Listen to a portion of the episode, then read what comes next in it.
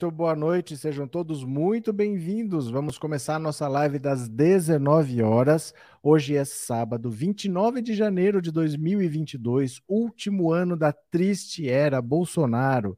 E olha o que, que vem acontecendo, gente. Nos bastidores, a gente tem aquela tentativa na esquerda de se criar uma federação dos partidos de esquerda.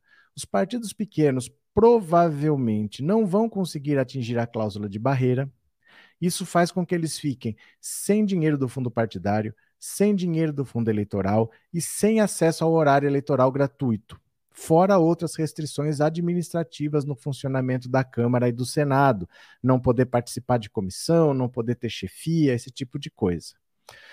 Então, nessa tentativa de fazer federação, estão conversando PT, PSB, PSOL, Rede, PV, PCdoB, mas cada um tem uma demanda diferente e não é fácil conciliar todo mundo. Muitos têm medo que o PT vá mandar em todo mundo, que o PT vai ser hegemônico e eles vão ser satélites do PT obrigados a ir a reboque. Mas o PT e o PSB têm negociações bastante evoluídas e bastante sólidas, porque há a tendência de que o vice da chapa do Lula seja do PSB, o Geraldo Alckmin. Então eles precisam se entender e precisam conversar mais, porque ali a união é quase que inevitável. Depois de negociar tanto, o que, que o PSB pode fazer? Não vai mais estar junto com o PT? Vai passar para a oposição? Vai para a oposição junto com o Bolsonaro?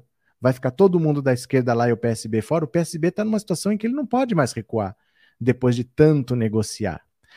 Por isso mesmo, hoje aconteceu praticamente duas bombas. Porque o Boulos, que é do PSOL, mas que é candidato ao governo de São Paulo, o Boulos está em quarto, né? Seria, vamos dizer assim, Alckmin em primeiro, Haddad em segundo, Márcio França em terceiro, Boulos em quarto. Alckmin saindo da disputa para serviço do Lula. Márcio França, do PSB, ainda está na disputa oficialmente, mas pode ir para o Senado. Há essa negociação PT-PSB. E o Boulos em quarto. O Lula quer conversar com o Boulos são todos amigos, todos se conhecem. Não faz sentido os dois brigarem no primeiro turno, porque um dos dois provavelmente vai perder. Praticamente difícil você imaginar que vão os dois para o segundo turno. Um dos dois já vai cair fora no primeiro turno e vai ficar sem cargo. Então o Haddad, que estaria com 30% sem o Alckmin, para que, que o Boulos com 10 vai ficar nessa disputa? O Lula quer conversar com ele. Tem algum plano para ele? Olha, vá ser deputado federal, faça alguma coisa, quer conversar com o Boulos. No entanto, enquanto essa negociação PT-PSOL está acontecendo aqui, lá no Rio de Janeiro, o Marcelo Freixo, que é do PSB, diz que apoia o Haddad para governador em São Paulo. Aí o bicho azedou. Gerou uma crise interna no PSB, porque o Freixo, que era do PSOL do Boulos, foi para o PSB, está dizendo que não apoia o Márcio França, que é do PSB, está dizendo que apoia o Haddad, do PT. E o presidente do partido já falou: se ele quer estar apoiando o, o Haddad dentro do PSB, ele deveria então ir para o PT. Né? Se o desejo dele é apoiar o Haddad, por que, que ele não foi para o PT quando ele saiu do PSOL? Do PSOL? Por que, que ele veio para o PSB? Então agora instaurou-se a crise.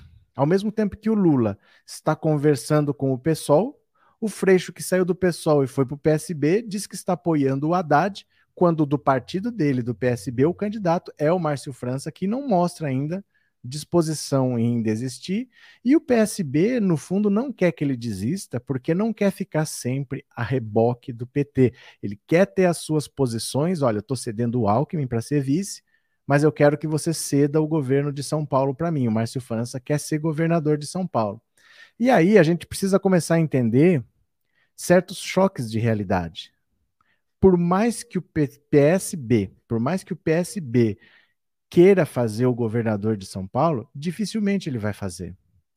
Porque o PT é maior que o PSB. O PSB não é um partido nanico, é um partido de médio para grande, quase grande, é um partido médio. Ele não é um partido nanico, mas o PT é maior. Além do PT ser maior, o PT tem o Lula.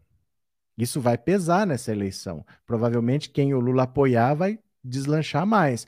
Além disso, o Haddad é mais forte que o próprio Márcio França, porque o Haddad disputou uma eleição para presidente e foi para o segundo turno. O Ciro, por exemplo, nunca conseguiu isso. Então fica difícil o PSB querer que o Haddad do PT do Lula desista para ele ser candidato com menos votos ao governo. Na prática, ele está querendo arriscar uma chance que há 30 anos não aparece, que é de tirar o PSDB do governo de São Paulo. Por que, que eu vou concorrer com o candidato que tem menos voto? Qual que é a lógica disso? O PSB não está em situação de falar eu quero essa vaga porque ele tem menos voto, está num partido menor e não é o partido do Lula. Então, quem tem todas essas vantagens é o Haddad. O que, que vai acontecer no fundo? Vai acabar tendo que ceder. Ah, mas não é justo. Quem disse que a vida é justa? A vida não é justa mesmo. Vai fazer o quê? Se você é maior, você acaba tendo prerrogativas. Ele vai negociar, vai negociar, mas ele tem um partido menor, ele não tem o Lula, ele tem o Márcio França, ele não tem o Haddad. Como é que ele quer que o Haddad desista? Ele está atrás do Haddad 10 pontos. Só que o Freixo falou que apoia o Haddad, que é o lógico, que é o que o PSB deveria fazer. Na prática, o PSB deveria ver o que, é melhor para nós dois. Neste caso, é melhor o Haddad. É a melhor chance de tirar o PSDB do governo é com o Haddad, não com o Márcio França. O Márcio França ele precisa superar o Haddad e conseguir com que todos os votos do Haddad migrem para o Márcio França. É difícil a missão dele, não é simples assim. É mais fácil o contrário, porque o Haddad já não vai disputar, o Haddad já está apoiando o PT, então o Haddad e o, o, o, Alckmin, perdão, eu confundo, às vezes eu falo Alckmin, às vezes eu falo Haddad, eu troco os dois. O, o Alckmin já está praticamente vice do Lula, já está praticamente passando a bola para o Haddad, porque o Haddad era o segundo na disputa do governo de São Paulo, abriu o caminho para ele, disse que vai fazer campanha por ele, que vai andar pelo estado de São Paulo por ele, ele ainda não é do PSB.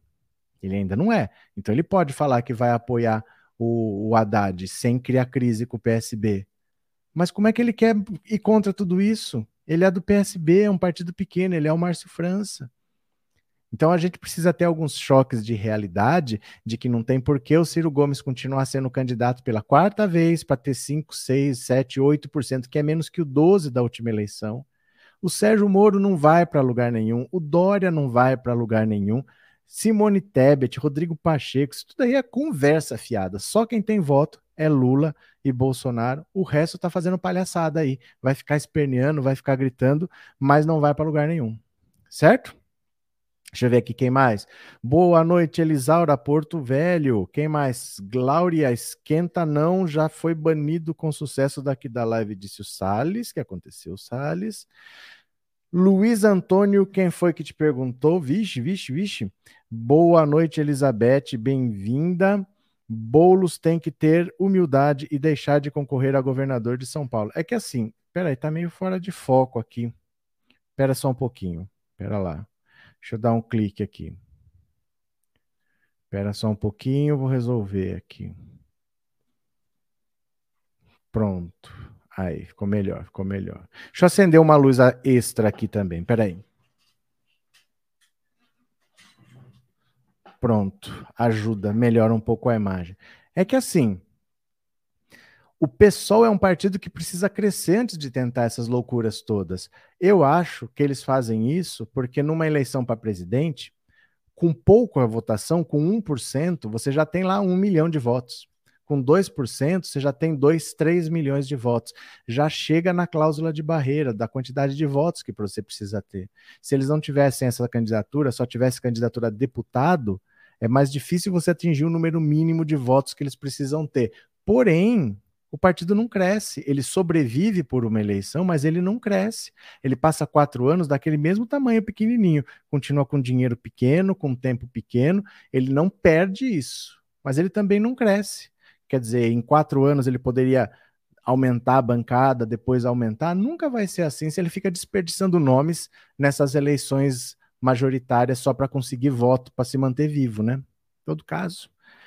Cadê? Cadê? Edilson, boa noite. Penso que se o Brasil fosse justo, não precisaria de cotas, mas você sabe, né?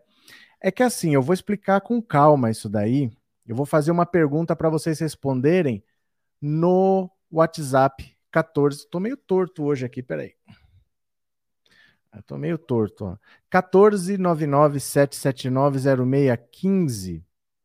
é, sobre exatamente a lei de cotas pelo seguinte: a lei de cotas foi criada em 2012 e ela previa uma revisão em 10 anos. Esses 10 anos estão chegando agora, em 2022, exatamente no governo Bolsonaro. Ainda está meio torto aqui, viu? Está acontecendo aqui. Eu não tô. Eu mexo para lá, mexo para cá. Acho que a cadeira está torta. Será que essa cadeira está meio torta? Não sei. A revisão da lei de cotas vai acontecer esse ano dentro do governo Bolsonaro. E existe um grande medo que retrocessos aconteçam. Então eu quero começar a explicar para vocês por que existe uma lei de cotas. Não é simplesmente porque alguém achou que precisa. Tem algum motivo muito sério que a maioria desconhece. No final da live eu vou explicar o porquê que é necessário fazer isso. Por que, que não é simplesmente, ah, melhora a escola para todo mundo, dá oportunidade igual. Por que, que não é só isso? Eu vou explicar no final por que, que nós chegamos nesse problema onde nós estamos, que precisa ter uma lei para obrigar uma coisa a acontecer. Eu vou explicar com calma, mas você vai dizer, na sua opinião, aqui ó, no 14 997790615, se deve ter ou se não deve ter uma lei de cotas. Pode falar a sua opinião. Não tem problema se depois você mudar. Você pode mudar, você pode manter sua opinião, mas eu vou explicar qual é a ideia de por que, que isso existe, tá? Você vai dizer 14997790615, você diz lá por que, que deve ter, por que, que não deve ter. A sua opinião está valendo, tá bom? Não tem problema não, pode ser qualquer opinião e depois eu vou explicar com calma. Outra coisa que eu queria falar com você é o seguinte: o Sérgio Moro pirou. Não, é, não tem outra frase para falar. O Sérgio Moro pirou de vez. Porque ele foi falar do salário dele, que era 3 milhões e 700 mil, e não convenceu ninguém. Não convenceu o TCU, não convenceu os políticos e pior, ele partiu para ataque. Ele não explicou, ele só falou um número. Ó, ganhei 3 milhões e 700 mil. Mas é diferente eu falar para você: olha, tá aqui minha carteira de trabalho assinada, tá aqui meu contrato de trabalho, estão aqui os depósitos, os contra-cheques, foi isso que eu ganhei. Isso é uma coisa. Não foi o que ele fez. Ele só falou: olha, é tanto. E daí, como é que a gente sabe que é isso? Como a gente comprova que é isso? Segunda coisa, ele mostrou na live que ele falou do quanto ele ganhava um número de CNPJ da empresa que é um número que não existe. Aquele CNPJ é inválido. Terceira coisa, para simplesmente falar um número, para simplesmente falar o total, por que, que ele pediu dois dias? Olha, eu vou revelar. Vou revelar na sexta-feira. Por que, que ele não falou de cara? Porque é só um número. Ele não deu uma explicação, ele só jogou um número. Para jogar um número, por que ele não jogou de cara? E agora é pior porque ele está falando, abrir as minhas contas. Por que, que o Lula não vai abrir as contas dele? Por que, que o Bolsonaro não abre as contas dele? O Bolsonaro que tem rachadinha e o Lula que tem palestra que ninguém nunca viu. Gente, é muita cara de pau ele falar isso. Porque enquanto ele esteve no governo Bolsonaro, ele não tocou no assunto de rachadinha. Agora ele quer falar, na véspera da eleição. Agora ele quer falar. Ele já foi juiz, já foi ministro da Justiça e não tocou nesse assunto. Agora ele quer falar. E as palestras do Lula, ele mesmo investigou. As palestras do Lula já foram investigadas e não se encontrou nada. Então, por que ele vai ficar insinuando isso de um assunto que já foi investigado e no fim da investigação, o Moro e o Dallagnol é que saíram como errados da história? Isso já foi investigado. Ele deveria ter a decência de parar de falar coisas que ele já foi considerado ele foi considerado errado nessa história. Porque ele mesmo já investigou e não conseguiu achar nada de errado. Por que, que ele vai ficar falando isso? Outra coisa, quando ele fica falando é, de fica falando de caso de triplex, ele está falando qualquer besteira contra o Lula. Ele é o juiz que condenou Lula, e eu gostaria de saber nas 218 páginas da sentença que ele fez no caso do triplex Guarujá, em que página estão as provas? Por que, que ele só, só me diz isso, Sérgio Moro? Em que página estão as provas? Porque é pública a sentença dele, é só você digitar sentença triplex Lula, é um PDF de 218 páginas. Qualquer pessoa tem acesso, qualquer pessoa pode ler essa sentença. Em que página está, Sérgio Moro? Onde é que estão as provas? Se ele sabe tanta coisa, se ele está falando tanta coisa agora, ele estava dentro desse caso. Onde é que estão as provas, então? Ele não pode ser leviano a esse ponto de entrar numa disputa eleitoral para ficar falando das palestras do Lula que já foram investigadas. Aliás, o Lula abria as contas, ele pegou até o tablet do neto do Lula E cadê que ele achou que ele queria? Ele virou o Lula pelo avesso, chacoalhou e todas as condenações dele foram sem provas. Foi tudo anulado, foi tudo irregular. O errado era ele, ele foi considerado suspeito. Sabe assim, é muita cara de pau dessa gente que está de paraquedas na política, está fazendo a mesma tática do Bolsonaro de jogar fake news para cima e para baixo, sem entender que ele estava no processo. Ele não pode insinuar uma coisa que ele mesmo já disse que estava certo, porque ele não achou nada contra as palestras do Lula. Isso já foi investigado, né? Olha, eu vou te contar, não está fácil não, viu? Não está fácil. Tem que prender esse marreco ladrão, lesa pátria sem vergonha, cara de pau. Maria José. Alguém me tire uma dúvida, por favor, a live já começou. Vocês não sabem que, ó, gente, ó, vou mostrar para você como é que você sabe, já que já que está difícil. Como que você sabe se a live começou? Vai estar escrito aqui, ó, quando começa. Ó, vou mostrar aqui para você. Dá uma olhada. Olha. Você vai ver isso aqui, ó, no cantinho, tá vendo aqui? Opa, ó, ó. Olha aqui, ó. Ao vivo, aqui embaixo, ó, aparece aqui, ó, ao vivo, ó. Do lado aqui do volume, ó, do lado aqui do volume, ó, aparece escrito aqui ao vivo. Certo, meu cara? Certo? É assim que a gente vê. Aparece escrito ali, dá para saber por ali. Valeu, seu Sales. Bem-vindo. Boa noite, seu Sales. Cadê? Boa noite a todos, Maria de Lourdes. Moro, um burro ao relento. Não, é complicado, gente. É complicado isso. Ele fica atacando, atacando coisas que ele investigou. E quem saiu de errado na história foi ele. E ele ainda quer falar dos outros. É muita cara de pau, né? É muita cara de pau. É, cadê? Quanto tempo eu ando sumido? Eu só não fiz live hoje de manhã. Ontem de noite eu estava aqui, ontem de manhã eu estava aqui.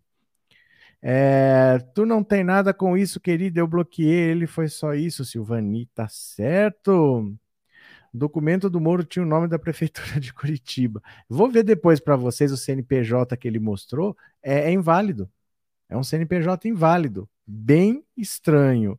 Mas vamos ver aqui, ó o caso do Lula que vai conversar com o Boulos. Dá uma olhada aqui, ó. Lula vai encontrar Boulos para tratar de impasse com Haddad nas eleições de São Paulo. Vejamos, olha. O ex-presidente Lula e o pré-candidato ao governo de São Paulo, Guilherme Boulos, planejam um encontro para a próxima semana em meio ao impasse que se mantém no estado com a esquerda dividida entre a candidatura do líder sem teto e a do ex-prefeito Fernando Haddad, que também mira o Palácio dos Bandeirantes. Membros de PT PSOL ouvidos pela Folha mantêm o discurso de que ambas as candidaturas serão levadas até o final e admitem que o apoio mútuo pode ficar apenas para o segundo turno. Nos bastidores, porém, ainda há apostas de que haverá uma unificação e os próprios candidatos estão abertos ao diálogo o embrólio tem potencial para azedar a relação entre os partidos. Haddad e Bolos, ao serem procurados pela reportagem, preferiram não falar sobre o assunto. Eu acho que isso é a coisa mais improdutiva que existe. O PSDB está há sete mandatos seguidos governando o estado de São Paulo. Não tem nenhum intervalo. PSDB atrás de PSDB há sete mandatos seguidos. O PSDB está fraquíssimo. O candidato do João Dória, que é o Rodrigo Garcia, não tem nenhum por cento dos votos. Está perdido lá, ninguém nem sabe quem ele é. É a chance de tirar o PSDB do governo. E tem duas candidaturas de esquerda, sendo que o Boulos tá, estava num partido muito pequeno. Não dá para imaginar que o Boulos vai para o segundo turno nessa disputa, sendo que na esquerda tem um candidato maior, que é o Haddad. É muito difícil achar que o Lula estando para ganhar para presidente, o Haddad disputando o governo, que a esquerda vai preferir o Boulos e não o Haddad, porque o Lula puxa muito voto, ele influencia de ponta a ponta. Então o Boulos está perdendo o tempo dele nesse negócio. Estrategicamente falando, é isso. Ele tem o direito de ter a candidatura dele? Tem. Mas ele, estrategicamente falando, ele está perdendo o tempo dele. Ele deveria sair para deputado e ter um cargo. Porque provavelmente ele vai ficar atrás do Haddad. Talvez tenha um segundo turno, mas não deve ser com ele. Não vai ter um segundo turno com dois candidatos de esquerda. Então, se tiver segundo turno, não é com ele. E dificilmente ele vai passar o Haddad se o Lula se eleger presidente. Dificilmente ele vai ficar na frente do PT com o PT sendo presidente. né? A tendência é que o partido todo cresça. Então eu não sei o que, que ele quer. De verdade, assim, vai ficar lá até quando, né? Tem direito? Tem direito, mas será que vale a pena, né? O difícil foi ver o JN passando pano para o Moro. Pois é, passa pano para o Moro, mas o caso do triplex foi enterrado, o Lula está esperando a Globo passar até agora lá. Cadê o caso do triplex que foi aí arquivado de vez, não vai mais ser denunciado, não existe mais o caso do triplex? Vão falar que não existe mais o caso do triplex? Cadê? Né? Cadê? Cadê? O Moro ficou e continua obcecado pelo Lula. É porque ele não era ninguém antes do Lula. E ele sabia disso. Por isso que ele mentiu para levar o caso do Lula para lá. Ele só ia ser famoso se ele condenasse o Lula. Ele precisava levar o caso do Lula para Curitiba e precisava condenar. Então ele não tem, ele não sabe o que fazer além do que atacar o Lula, porque ele só é o que ele é por causa do Lula, não é porque ele foi ser ministro do Bolsonaro, ele só existe por causa do Lula, né? Cadê?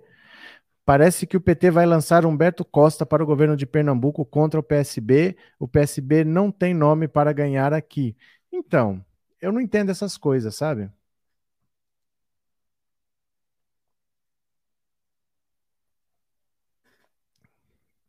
Porque assim, todo mundo quer lançar o seu candidato e gostaria de ganhar. Mas às vezes você tem que reconhecer assim, a maior chance está onde? Porque não adianta entrar em loucura. Com esse dinheiro agora que é limitado, é o dinheiro do fundo partidário, não pode ter dinheiro fora daquele lá, é esse aqui que tem para usar, fica entrando nessas maluquices de lançar candidato em todo lugar, fica exigindo que o outro desista para você. Às vezes você nem tem um candidato viável e você está exigindo que o candidato viável do outro desista porque você quer aquilo. Infelizmente, se tem um partido maior que você, é assim que vai acontecer. O partido maior vai impor as condições. Poderia ser mais justo? Em outra vida, talvez. Na política não é a justiça que impera. O maior impõe a vontade dele, porque tem mais quadros, tem quadros mais conhecidos. Ah, dá para equilibrar? Até certo ponto, mas em geral não. Um partido mais estruturado vai acabar impondo as vontades dele. É assim que funciona, né? Aí você tem que crescer o seu. Crescer o seu, então, né? Cadê? É, é uma verdade, o Marreco ficou famoso por causa do Lula. Quem era o, o Sérgio Moro antes da Lava Jato? Né? Era o juiz do caso do Banestado, que já era controverso também, mas não era conhecido. O Bozo quer tentar dar 600 de auxílio para melhorar nas pesquisas, ele vai querer tirar de onde não pode. É, ele vai fazer qualquer besteira. Por isso que eu falei que esse ano vai ser muito difícil, porque ele vai gastar. Ele vai gastar. Agora, ele vai gastar dinheiro que é de algum lugar problema é esse, é de onde ele vai tirar. Ele está tirando dinheiro das universidades, por exemplo. As universidades estão correndo o risco de fechar lá para setembro, o dinheiro acaba. Porque não dá para simplesmente gastar menos, porque a folha de pagamento você não pode diminuir. Então está correndo o risco de lá para setembro não ter mais dinheiro. Gastar tudo. E o Bolsonaro cortou, ele não quis nem saber. E ele vai cortar mais porque ele quer gastar para tentar aumentar a popularidade dele. Nós vamos passar um ano de dificuldades, de greves, de perrengue, porque ele vai dar aumento para um, o outro vai pedir. Esses 33% que ele deu para os professores é só para criar bagunça, porque não é nem ele que vai pagar. Ele aumentou o piso, mas quem paga o salário dos professores é, do ensino fundamental normalmente é estados e municípios. Então ele aumenta o piso, é como se fosse assim: ele aumenta o salário mínimo, mas ele não paga salário mínimo para ninguém. Aí ele aumentou para quem paga salário mínimo. É como se fosse assim, entendeu? É, Marreco de Curitiba, o herói dos tolos. Cadê? Bolos tem que ir para deputado. 10 mil por dia e não ficou rico. Cara de pau é pouco. Olha, tem isso também. O salário do Moro, se é aquilo que ele falou de 300 mil por mês, é quase 10 vezes o que ele ganhava como ministro da Justiça. Para fazer não se sabe o que. Ninguém sabe o nome de uma única empresa para a qual ele trabalhou, né? Porque ele disse que era uma consultoria e não era nenhuma empresa que estava ligada ao Debrecht, ele prestava consultoria para outras empresas, mas não fala quais. A empresa dele diz que não vai falar nada, porque são empresas americanas, então ela não tem obrigação de falar nada sobre empresa americana. Gente, não dá para acreditar que ele quer entrar para a política sem prestar contas para ninguém. Você não é obrigado a entrar para a política, mas chama-se vida pública. Todo mundo que está na política tem que ter uma vida pública, porque a gente tem o direito de saber em quem a gente está votando, né? Cadê? Estou sem ânimo, depressão. O que aconteceu, Ivanildo? Não fica triste, não. Cadê? Boa noite, Sales, disse Elizabeth. Ó, tem mais uma aqui para vocês, ó. Freixo. Dá uma olhada no Freixo agora, ó. Declaração de Freixo em apoio a Haddad contra a França abre crise no PSB inaceitável. Olha, em meio a tratativas com o PT para fechar uma aliança para a eleição de 2022, o PSB está às voltas com uma crise interna por causa de uma declaração de Marcelo Freixo dando razão ao PT para preferir Fernando Haddad a Márcio França na disputa ao governo de São Paulo. A declaração foi inacreditável, inaceitável, ainda mais no mesmo dia que a gente foi negociar com o PT o nosso acordo. Estamos em meio a conversas. Ele faz uma coisa dessas com o Márcio, me deixou estarrecido e causou um mal-estar tremendo. Ele quer ser candidato pelo PT ou pelo PSB? Porque defender essa pauta do PT em meio às nossas negociações ficou muito ruim para ele, disse Carlos Siqueira, presidente do PSB, em entrevista ao blog o palanque de São Paulo é a chave na negociação entre PSB e PT e o impasse sobre quem vai ser candidato ao Palácio dos Bandeirantes, Haddad ou França, trava o acordo entre os partidos para a disputa nacional. Em meio a essa negociação, PT e PSB marcaram uma reunião na semana passada para tentar avançar na negociação que tem por objetivo final a chapa Lula-Alckmin. Ocorre que no mesmo dia dessa reunião, aí fresco, que doido, com a cúpula dos dois partidos, Freixo, que é candidato do PSB ao governo do Rio e quer o apoio do PT, deu uma declaração ao blog da jornalista Malu Gaspar em O Globo, dizendo entender o PT preferir Haddad à França. Mas é óbvio. É óbvio. O França é o nome. O, o Haddad é o nome mais conhecido do que o do Márcio França.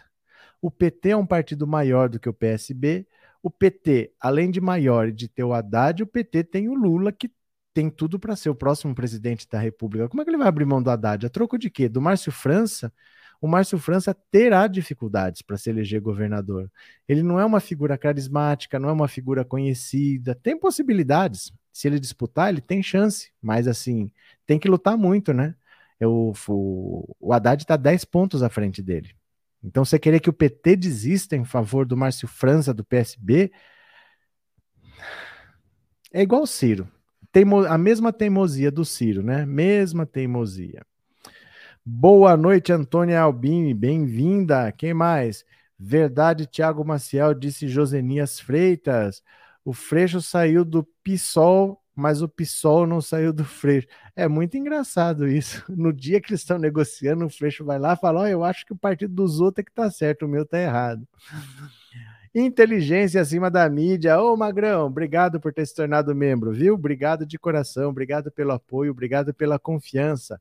Se inscrevam no canal do Magrão, Inteligência acima da mídia, grande parceiro. Se inscrevam no canal dele, viu? Quem mais está por aqui? Boa noite. Como ficou a federação? Quais partidos aderiram? Não há resposta para nenhuma dessas duas perguntas. Não ficou e não se sabe que partidos estão negociando, porque tem partidos que estão fazendo mais de uma negociação. Então, tem uma negociação aqui com alguns partidos, mas tem partido daqui, por exemplo, a Rede. A Rede está negociando uma federação só com o PDT, mas a Rede também está negociando nessa grande federação do PT. O P PDT é que não está negociando com o PT. O PDT não, mas a rede está negociando tanto na federação do PT quanto na federação do PDT.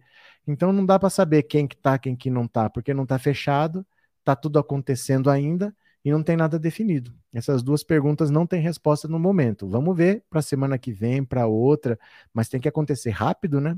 Já é, estamos entrando em fevereiro. Cadê? Uh, boa noite, Sandra. Você é ótimo. Você também é ótima, Sandra. Carlos Alberto, boa noite. Qual será o próximo capítulo? Coercitiva para Bolsonaro? Não. Gente, tudo que acontece com o cidadão comum, não pense que vai acontecer com o presidente da República. Com o presidente da República no, no, no exercício do mandato, isso não vai acontecer. Não vai acontecer. A Polícia Federal não vai lá fazer condução coercitiva com o comandante supremo das Forças Armadas. Isso não vai acontecer. Vai acontecer qualquer outra coisa, menos condução coercitiva né? Eu não sei o que vai acontecer. Ninguém sabe, na verdade. Mas não vai ter condução coercitiva. Com certeza não. Tem que esperar para ver. Ninguém sabe o que, que vai dar, né? Cadê? É, professor, o que você acha do Tarcísio para São Paulo? Ele não quer ser candidato. Ele vai ser, mas ele não quer ser governador. O Bolsonaro está colocando ele como candidato aqui, porque assim, você tem o fundo partidário. Fundo partidário, não, perdão, o fundo eleitoral. Fundo partidário é outro dinheiro. Você tem o fundo eleitoral. Esse dinheiro vai ser dividido. Vai ser dividido para candidatura a presidente, ao governador, deputado federal, deputado estadual, para senador. O dinheiro é dividido. Então, o que, que ele quer? Para cada estado, ele quer usar o dinheiro do candidato do estado, ao invés de usar o dinheiro dele. Você entendeu? O Bolsonaro tem um X para usar. Ele não quer usar só esse X aqui, ele quer usar o X e também o dinheiro dos outros. Então, como você pode ter um candidato aqui em São Paulo, eu vou pôr um cara que não quer ser governador, porque aí eu quero usar o dinheiro dele. Então eu não vou gastar o meu dinheiro para montar o palanque, para fazer o comício. Não, quem vai fazer isso é o dinheiro do candidato a governador de São Paulo. Então ele está pondo o Tarcísio exatamente porque ele não quer ser governador. Porque se ele quisesse e ele quisesse usar o dinheiro, não ia interessar. Ele está pondo um candidato que não quer ser para poder usar de boa o dinheiro dele falar: ó, você não vai ser, não vai ganhar nada mesmo, você me dá esse dinheiro para cá. Ele, o Tarcísio ele não é de São Paulo, ele não quer ser governador de São Paulo, ele está indo porque o Bolsonaro mandou. Mas ele está entrando só para o Bolsonaro ter acesso a esse dinheiro do governador também, né? Márcia, professor, ninguém vai perguntar para o Moro por que ele largou um emprego de quase 300 mil por mês para concorrer a um de 45. Mas não só isso, né? E por que, que ele merecia um salário tão alto? Deve ser uma função importante. Mas aí a empresa abre mão dele e não contrata ninguém para a mesma função. Ela não contratou ninguém. Então, será que ele era tão importante assim? Porque é um salário alto, tinha que ser uma função importante. Se é uma função importante, ela não pode ficar sem. Alguém tem que exercer essa função. Quem? Ela não contratou ninguém. Por que, que tinha que ser o Sérgio Moro? O Sérgio Moro fazia o que exatamente? Ninguém sabe. A empresa tem sede em Nova York, o Moro morava em Washington. Tudo meio estranho, né? Mas, Márcia, sei lá, sei lá, né? Cadê? Boa noite, Valmir. Na sua opinião, o Alckmin vai ser o vice do Lula? Vai. Tá, quase, tá tudo certo já. Só falta oficializar, mas vai ser. Vai ser Lula Alckmin. Isso daí já tá tudo certo, viu? Ele não cometeu crime de responsabilidade por dizer que depois não foi? Cometeu. Cometeu. Cometeu. Mas ele cometeu 800 crimes de responsabilidade, todos viraram pedidos de impeachment e o Arthur Lira não aceitou, né? Venham, pessoal, vamos ajudar a rede a crescer. A Arlene está chamando vocês para assistir a live por aqui, ó é a mesma coisa. Você pode assistir por lá, o comentário de lá aparece aqui do mesmo jeito. Só fica lá uns 10 minutinhos, comenta um pouco por lá, que eu quero chegar a mil inscritos nessa rede. Tem 900. Tá chegando lá. Queria chegar a mil. Será que a gente consegue? Assiste lá, vai lá agora. Só por um usuário e uma senha você já está usando, tá? Vamos ver se você me ajuda, se me dá uma força. Quem mais? Uh, Pergunta do STF: por que inocentou o ladrão de nove dedos? Ele não inocentou nada. Ele não inocentou nada. Deixa eu te explicar. O tal do Sérgio Moro, que você deve adorar para estar tá falando assim, é um juiz ladrão, é um juiz suspeito, é um juiz que fala: eu comandei a Lava Jato. Se ele comanda a Lava Jato, o julgamento do Lula nunca teve um juiz, porque o juiz não pode estar do lado da da acusação. E isso uma criança de 5 anos já tem capacidade de entender. Eu não sei como você não entendeu ainda, Michel Dávila, que o Sérgio Moro nunca foi juiz, porque o juiz não tem lado e o Sérgio Moro sempre teve. Ele fala: "Eu comandei a Lava Jato". Se ele comanda a Lava Jato, se ele comanda a acusação, ele não pode ser juiz. Por isso tudo foi anulado. O Lula sempre foi perseguido. Qualquer criança de 5 anos percebe isso. E me admira alguém que tem até sobrenome repetido, seu sobrenome tem eco, é isso? É Dávila, Dávila, Dávila, Dávila. Qualquer criança entendeu o que aconteceu ali. O juiz era o ladrão, o juiz era suspeito, o juiz tinha lado, o juiz não era o básico, quer ser imparcial. Por isso tudo foi anulado como manda a lei, né? Agora, o dia que você quiser que seja diferente, você manda o juiz que preste lá, né? Professor, na quinta-feira o JN falou do encerramento final do caso do Triplex, mostrou o vídeo do Lula comemorando. Quanto tempo? Eles ficaram anos falando do Lula ser culpado. Esse vídeo durou quanto tempo? Né? Quanto tempo ele falou? Que ele deve ter falado alguma coisa, ele falou, né? É, professor Anivaldo, o que aconteceu, Inês? Cadê? 300 mil por mês e eu aqui ganhando 1964. Você está ganhando o ano da ditadura? Professor, com essa queda de popularidade, você não acha que o Bozo deverá virar candidato ao Congresso para garantir o foro? Chagas, eu, eu não sei mais o que, que eu falo para vocês pararem com essa besteira de garantir foro. Garantir foro. O que, que vocês acham que é garantir foro? O foro é simplesmente o seguinte: quando você tem uma função específica, a lei te garante que ao invés de você ser julgado na primeira instância, você é julgado no STF. É só isso. Você não é que você não é julgado, não é que você não vai preso. O foro só muda o lugar onde você é julgado. Em vez de ser julgado na primeira instância, por exemplo, o Lula. O Lula era presidente da República. Durante o mandato, tudo seria no STF. Ele deixou de ser presidente, ele foi julgado pelo Sérgio Moro na primeira instância depois ele recorreu no TRF4, depois ele concorreu no STJ, chegava no STF, certo? Se ele tem um cargo qualquer, era direto no STF. A única diferença é onde julga, mas julga do mesmo jeito. Julga do mesmo jeito, só que em vez de ser na primeira instância, é lá no STF. Não sei se você entende isso. O foro não é garantia de imunidade, é só onde você é julgado. E chega a ser pior. Porque se você é condenado na primeira instância, você tem a segunda. Se você é condenado na segunda, tem o STJ. Se você é condenado na STJ, tem o STF. Se você é condenado na última, acabou. Não tem onde recorrer, não tem recurso. Se você é deputado, se você for julgado lá no STF e for condenado, acabou, não tem recurso. Já é a última instância. Então não sei esse negócio, ah, para garantir foro, para garantir. O que, que vocês acham que é garantir foro, afinal? É só onde você é julgado. A Bia Kisses, está sendo investigada por racismo, agora está com o Ministério Público que pode oferecer a denúncia. Ela sendo denunciada, ela vai ser julgada no STF direto. Se ela for condenada, acabou. Não tem para onde recorrer, é a última instância só. Né? Não sei, não tem isso. Não tem isso de verdade assim. O foro só diz onde você vai ser julgado, mas você não está livre de ser julgado. Não tem isso não. Beleza? Gente, quando eles dizem ninguém presta, eles querem dizer que votaram no Lojoxonar. O que, que é isso? Cadê? Cadê? Nair Gadinho, o que aconteceu? Vamos passar para outra aqui, ó. Vou dizendo também para vocês que eu quero que vocês respondam no 14997790615 qual é a sua opinião sobre a lei de cotas.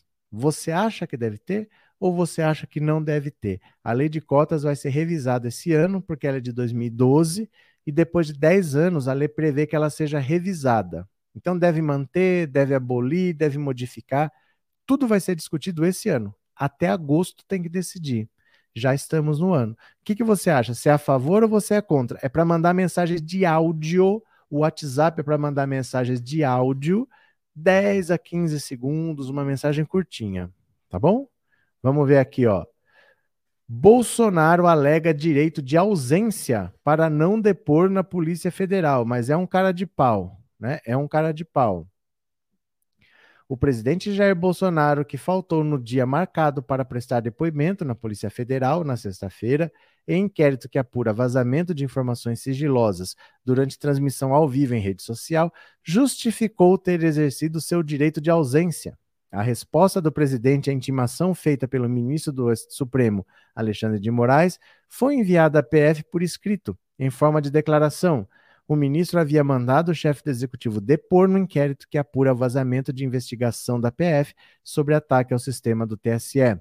Eu, Jair Messias Bolsonaro, presidente da República, domiciliado a, no Palácio do Planalto.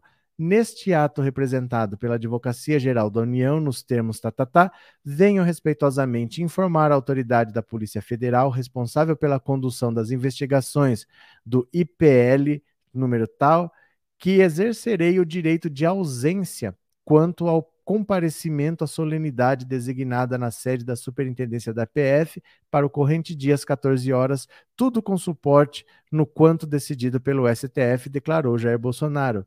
Para justificar a sua ausência ao depoimento, o presidente da República recorreu à ação movida pelo PT depois que Sérgio Moro determinou condução coercitiva do presidente Lula para dar explicações sobre o processo do sítio de Atibaia e do triplex do Guarujá. A partir desse processo, os ministros do STF derrubaram o artigo do Código de Processo Penal que previa a condução coercitiva forçada do réu que se recusasse a prestar depoimento. A AGU tinha impetrado recurso junto ao Supremo para que Bolsonaro não comparecesse ao depoimento presencialmente, mas o ministro Alexandre de Moraes tinha rejeitado esse pedido. Bolsonaro, que não compareceu ao depoimento marcado na PF às 14 horas da sexta, ficou despachando em seu gabinete no Palácio do Planalto. Ao pedir a reconsideração de Moraes, a AGU caso não fosse atendido o pedido, pretendia levar a questão para debate no plenário da corte. Hoje pela manhã, Jair Bolsonaro foi ao Colégio Militar de Brasília, onde estuda sua filha, e fez um passeio pela cidade. Questionado sobre a decisão do ministro, o presidente da República perguntou aos repórteres se eles queriam fala, falar sobre o Auxílio Brasil. Questionado novamente sobre a decisão do ministro, respondeu que não ia comentar. Está tudo em paz, tudo tranquilo aí, tá ok? O presidente também não quis falar sobre o relatório da Polícia Federal que apontou a existência de crime em sua participação na divulgação de dados sigilosos da investigação. Então ele está dizendo que é o seguinte: eu tenho direito a faltar. Simplesmente isso. Eu tenho direito a faltar, não fui. A AGU está dizendo que aqueles dados não são sigilosos, então não deveria nem ter o inquérito. Só que eles já decidiram, sim, que os dados são sigilosos, que vazar dados sigilosos é um crime, Bolsonaro cometeu um crime, e o depoimento é a chance dele se defender. Porque ele pode simplesmente ir e não falar nada, não tem problema não falar nada. Só que o depoimento é a chance dele se defender. Se tem alguma coisa que estão interpretando errado, você explica. Ele não é obrigado a confessar nada, ele não é obrigado a falar o que ele não quer, ele pode ficar quieto o depoimento todo. Mas ele tem que ir, é só isso. Ele não quer ir, ele não quer falar e ele sabe que ele cometeu o crime, né? Ele sabe que ele cometeu o crime. Cadê quem mais? Quer dizer que ele não trabalha nunca e resolveu trabalhar no dia do depoimento. É. Não sei se ele foi jogar futebol com sertanejo, se ele foi dançar funk, né? Tô gostando de ver esses desesperados com Lula na frente das pesquisas, ver eles desesperados com Lula. É que Maria não tem o que fazer. Não tem o que fazer. O Bolsonaro nem fala com os brasileiros, ele só fala com os 20% que já seguem ele. Como é que ele pretende crescer? Ele não fala com os brasileiros, né? É muito difícil. Ele mesmo sabe que não dá para crescer. É, previsão política: Lula no primeiro turno, Ciro e Moro empatados, Bolsonaro em quarto lugar, Dória em quinto e o povo feliz. Tudo é possível, mas é muito pouco provável que Ciro e, Lu, e Moro passa em Bolsonaro. É praticamente impossível você pensar nisso. Porque o Ciro nunca teve essa votação na vida. Não vai ser o Lula com 50% que vai deixar tanto eleitor assim para o Ciro superar o Bolsonaro. Ele nunca teve uma votação dessa. A não ser que você esteja considerando que o Bolsonaro vai ter dois e o Ciro com 5, 6 supera ele. Mas se o Bolsonaro cair para um nível razoável, e o Moro empatado com o Ciro, os dois passarem, os dois, é, é bem difícil que aconteça, porque eles não têm voto para isso. Eles não têm tanto voto assim. De onde iam sair tanto eleitor para o Ciro Gomes de última hora assim? Muito difícil. O eleitor do Bolsonaro pode abandonar o Bolsonaro, mas não vai apoiar o Ciro. De onde que o Ciro será que vai crescer tanto? Bem difícil, né? O curralzinho do Bozo tá ficando vazio e tem gado perdido aqui na live. Ih, Carlos Alberto Gomes da Silva, obrigado pelo super sticker e obrigado por ser membro, viu? Muito obrigado, muito obrigado mesmo. Ah, lá, lá, deixa eu ver. É, Tornem-se membros do canal, viu? Tornem-se membros do canal. Olha o salário aqui do Sérgio Moro, ó. Não enriqueceu? Moro multiplicou o salário de ministro por oito na Alvarez e Marçal. O juiz ganhava 10 mil por dia. Que beleza! Amplia, amplia.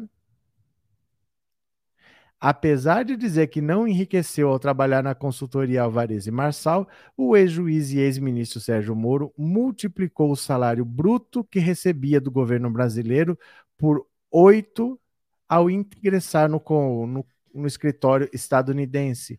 O super salário rendeu 3 milhões e meio em um ano, o equivalente a 10 mil por dia. Até abril de 2020, Moro recebia um salário de R$ 30.934,70 mensais no Ministério da Justiça. O valor era ligeiramente superior ao que recebia como juiz, ignorados os diversos benefícios que Moro acumulava na Vara Federal de Curitiba, como recebimento de auxílio moradia, mesmo morando na capital. A partir de novembro daquele ano, a realidade do ex-ministro mudou. Moro passou a ganhar 45.800 dólares por mês. Usando a conversão atual, o montante mensal ficaria em 246 mil reais, o que representa oito vezes o salário do ministro de Estado. Isso sem contar o bônus inicial de 150 mil dólares, equivalente a 805 mil reais. Ou seja, Moro mudou seu padrão de vida e enriqueceu ao trocar o governo brasileiro pelo salário robusto da consultoria estadunidense. E tudo isso às custas da Operação Lava Jato, na qual ele conseguiu projetar sua imagem nacionalmente em uma atuação que depois seria considerada parcial pelo STF. Olha, isso aqui, gente, o TCU não engoliu, os políticos não engoliram, ninguém gosta do Sérgio Moro, ninguém aceitou a explicação dele. E vamos dar uma olhada aqui numa coisa, ó. Deixa eu mostrar uma coisa aqui para vocês que é muito interessante. Olha, quer ver? Pronto. Olhem esta foto aqui. Dá uma olhada. O Sérgio Moro na sexta mostrou esta foto aqui. Deixa eu tirar o o Pix aqui da frente, ó. Tá escrito Alvarez e Marçal, Administração Judicial Limitada, CNPJ 07 018 138 0001 28, tá? Aí o que que você faz? Você pode pegar esse CNPJ e ir na Receita Federal, ver o que aparece. Dá uma olhada aqui, ó. Vou fazer isso agora para você. Deixa eu pegar aqui, ó. Receita Deixa eu ver se é esse aqui. Pronto. Ó. Dá uma olhada aqui. Você vem aqui, ó, serviços.receita.fazenda.gov, emissão de comprovante de inscrição em situação cadastral.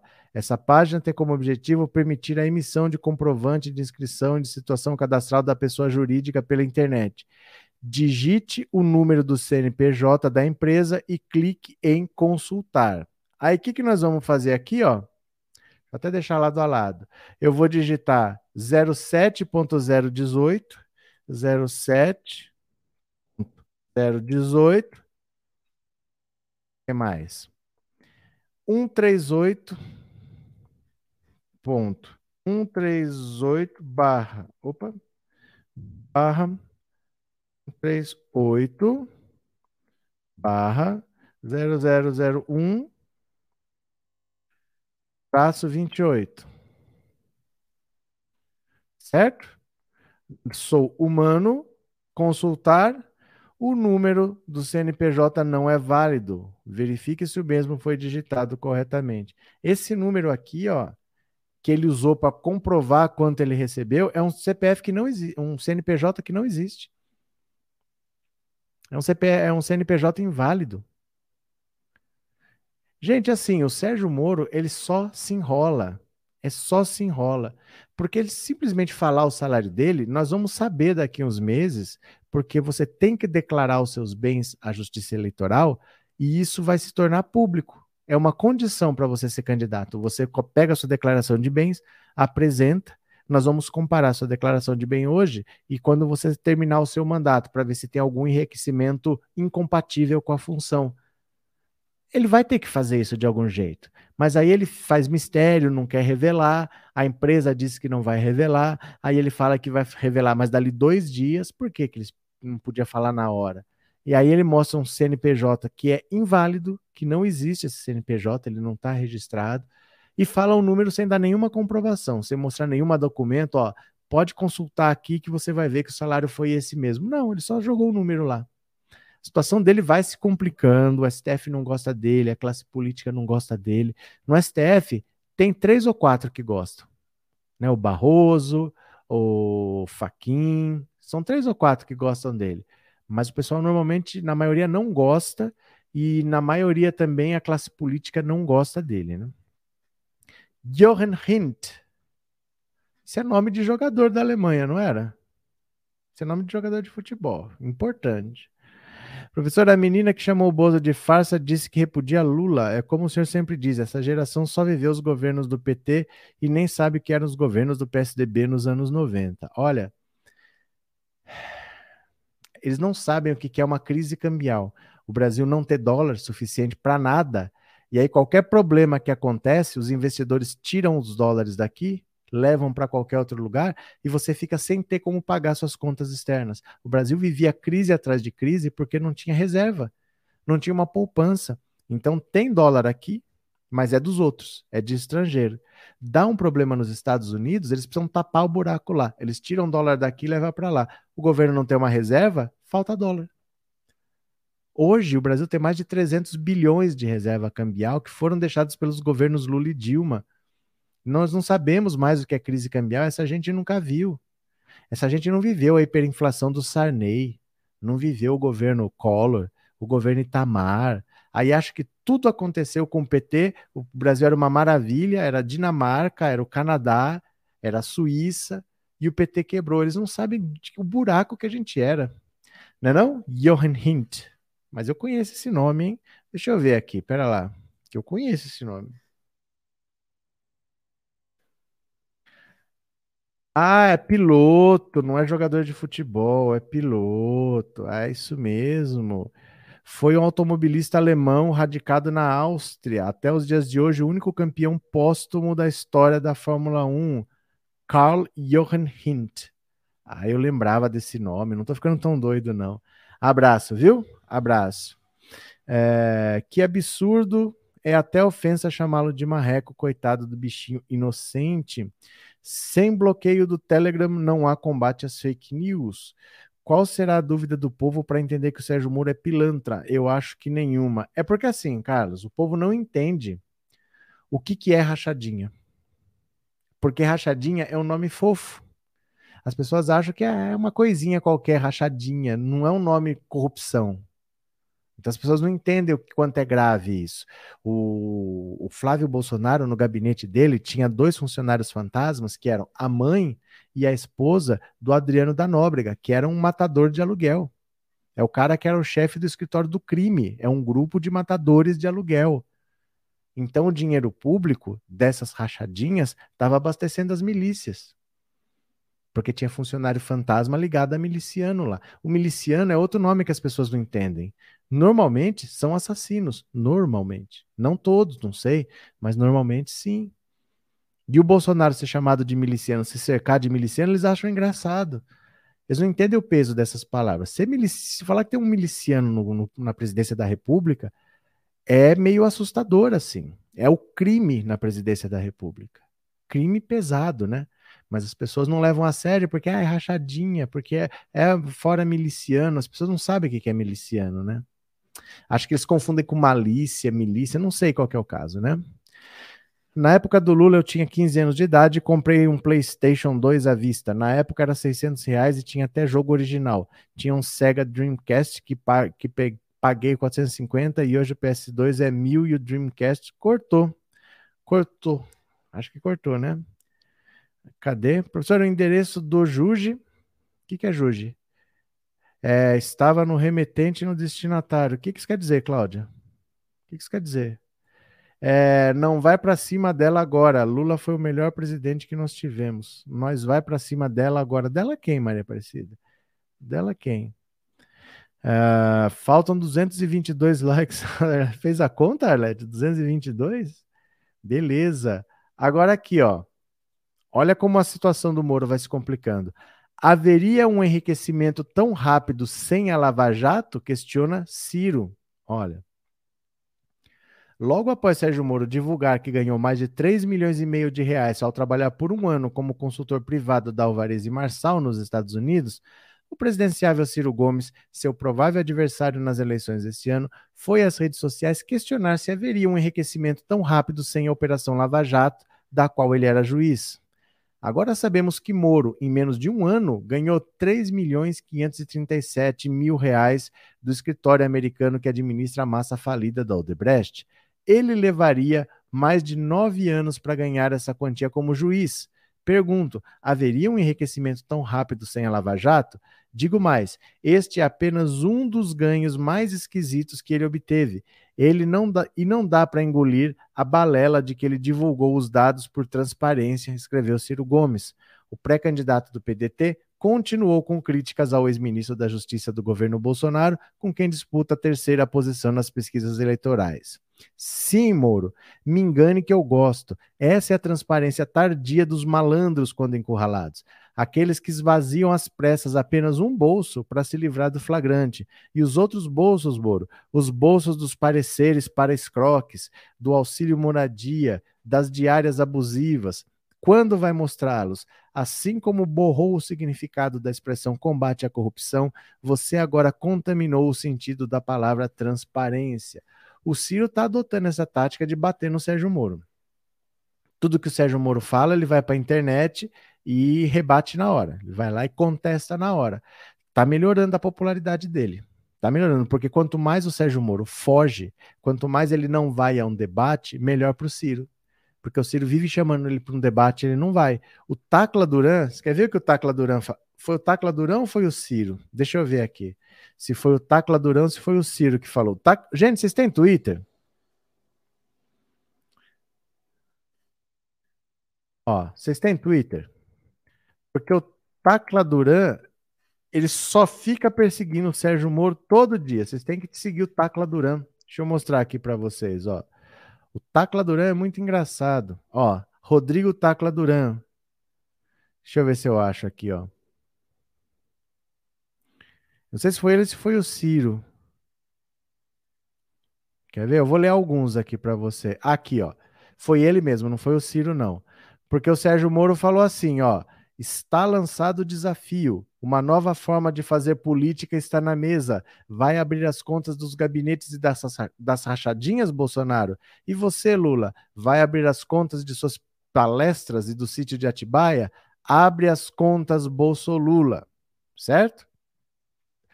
Tacla Duran. Russo, ele sempre chama o Sérgio Moro de Russo, é o apelido do Sérgio Moro.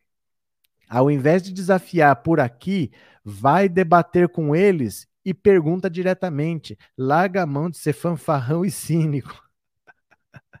ah, eu acho que o Sérgio Moro quer morrer com esse Tacla Duran. Outra. Ó, Moro é visto nos Estados Unidos como um dos maiores, diz o CEO da Alvarez e Marçal. Marcelo Gomes, CEO da Alvarez e Marçal, comentou ainda que Moro tinha um futuro promissor na área e estava aprendendo muito rápido a atuar como consultor russo ficou milionário aprendendo. Ai, tacladura é muito engraçado. Quer ver quem mais? Ó. Olha, os novos ricos da Lava Jato. Prezado, essa é a panela de Curitiba. Amigas do russo Sérgio Moro, quer os nomes ou vai mandar abrir as contas deles também? Você sabe que tem até quem recebeu iate como honorários para não aparecer? Aí passa um tempo e o cara quer virar sócio do Yacht Clube. Olha o Tacla Duran. Olha aqui também, ó. Russo, conta para nós se é mais ou menos assim que funciona. Alvarez e Marçal usa o processo de recuperação judicial como due diligence para depois oferecer os ativos via SPAC captando no mercado. E você fica milionário em 10 meses, que é mais ou menos assim. Ah, você pega uma empresa que está quebrada, você faz alguma coisa nela só para tornar ela de pé. Ó, essa empresa aqui está no chão, está arrasada. Não, eu mudo, mudo, corto aqui e tal, bota a empresa para funcionar. Aí o valor dela já aumentou. E aí você oferece no mercado e fica com lucro. Né? Então você pegou uma empresa quebrada e transformou ela numa empresa lucrativa e vendeu. Só que Será que alguém quebrou para você pagar barato, para você comprar a empresa barata e depois você lucrar? É isso que ele está falando aqui, indiretamente, né? Olha a outra. É, engraçado ver petistas questionando o valor que recebi da Alvarez e Marçal por trabalho lícito e declarado, quando Lula recebeu muito mais por palestras para Odebrecht. Quando Lula vai abrir suas contas? Aqui, ó, cher russe, cher russe, querido russo, ele escreveu em francês, ó, cher russe já que você está abrindo o coração, vamos falar dos imóveis em Ponta Grossa? Vixe! que será que tem em Ponta Grossa, hein? O Tacla Duran sabe das coisas. Cadê que mais? Aqui terminou. Esse é o tweet fixado dele. Fui investigado por anos em diversos países e nunca fui condenado. Esclareci tudo o que deveria às autoridades competentes e não tenho medo de ser investigado porque não tenho nada a esconder. A Interpol reconheceu que fui vítima de abuso de autoridade que tem interesse político. Eita! Sigam o Tacladuran, me sigam também, viu? Façam um Twitter, quem não tiver, façam um Twitter, siga o Tacladuran, que é todo dia dando paulada no Sérgio Moro, é todo dia dando paulada no Sérgio Moro.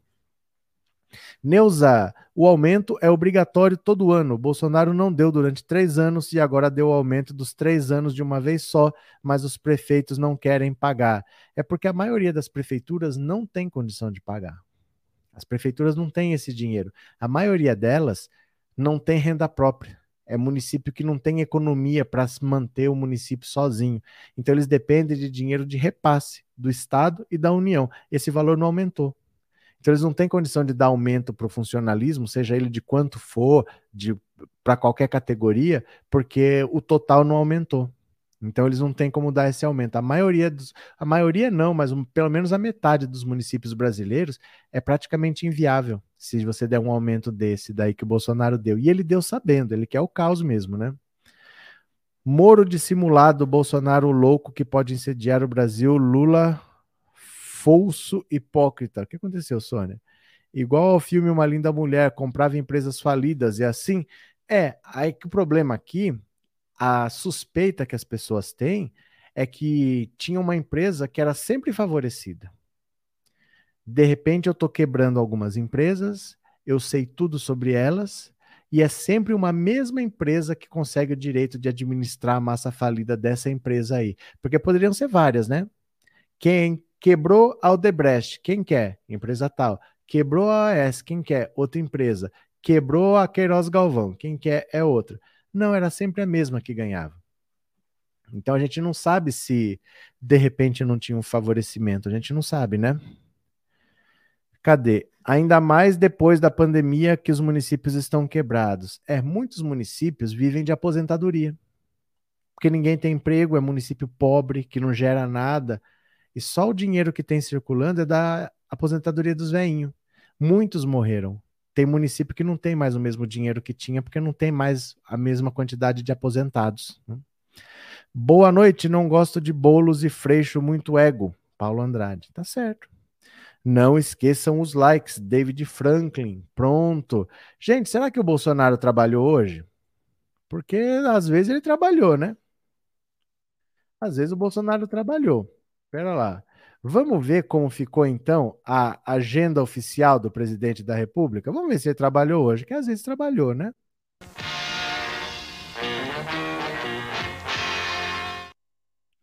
Vamos ver aqui se o Bolsonaro trabalhou. É só colocar no Google Agenda Oficial Presidente, clica no primeiro link. Pronto, hoje é sábado, dia 29, vamos por aqui. Sábado 29 de janeiro de 2022, sem compromisso oficial. Sexta-feira ontem, só uma festinha. E o do Pedro César Souza, que ele conversa todo dia, ele conversou meia hora, não foi no depoimento da Polícia Federal. Quinta, Missa, tudo bem, é a missa de sétimo dia da mãe, a gente entende, mas das nove às dez, para ele só começar o dia às duas e meia da tarde, com o ministro do Meio Ambiente, o Pedro César Souza, que ele conversa todo dia, o Paulo Guedes e o Ciro Nogueira. Pronto, o dia começou às duas e meia da tarde, às cinco já tinha terminado, ele já estava em casa vendo Malhação. Quarta-feira, a agenda dele foi só isso. O Pedro César Souza, que ele fala todo dia, e o Fábio Faria. Começou às três e meia da tarde. Na terça, sem compromisso oficial. Na segunda, sem compromisso oficial. Que beleza, hein? Que beleza. A semana inteira ele não trabalha 10 horas. A semana inteira de sete dias, completa assim, não trabalha 10 horas. Que beleza. Dionísia Viegas, eu também repete muito e sempre vejo, me encanta a parte das compras de roupas. Que será que vocês estão falando, hein? Tem juiz larápio para dissimular mentiras contra Lula, mas tem o Cirão para arrebentar com ele. É que assim, essa disputa deles é uma disputa moral. né? É aquele campeonato que não é pelo título, é um campeonato moral. O Ciro, na verdade, ele está ajudando o Lula. Porque se o Sérgio Moro continuar inviável, ele acaba desistindo da candidatura. E quanto menos candidatos, é maior a chance de aumentar a pontuação e não ter segundo turno. O Ciro, na verdade, está ajudando o Lula. Né?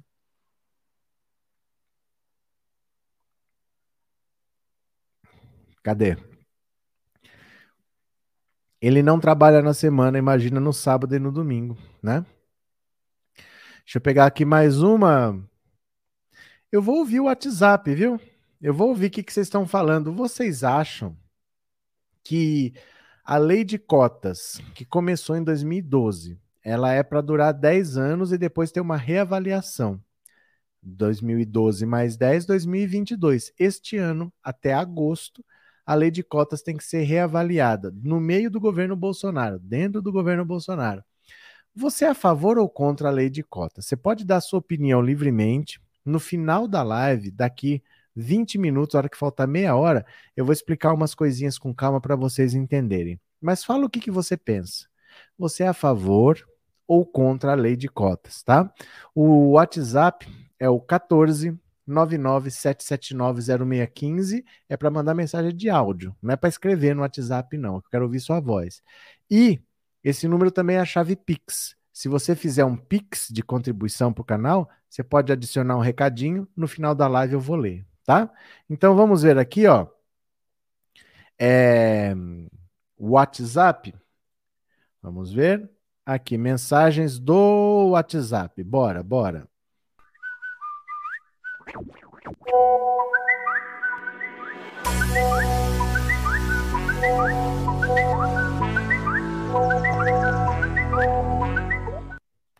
Pronto. Aqui, pera lá, vamos compartilhar. Opa. Aí. Perfeito. Podemos ouvir então? Vamos ver a opinião de vocês? Qualquer opinião está valendo, depois a gente conversa. Vamos lá? Opiniões curtas, 10 a 15 segundos para poder ouvir todo mundo. Vamos ver?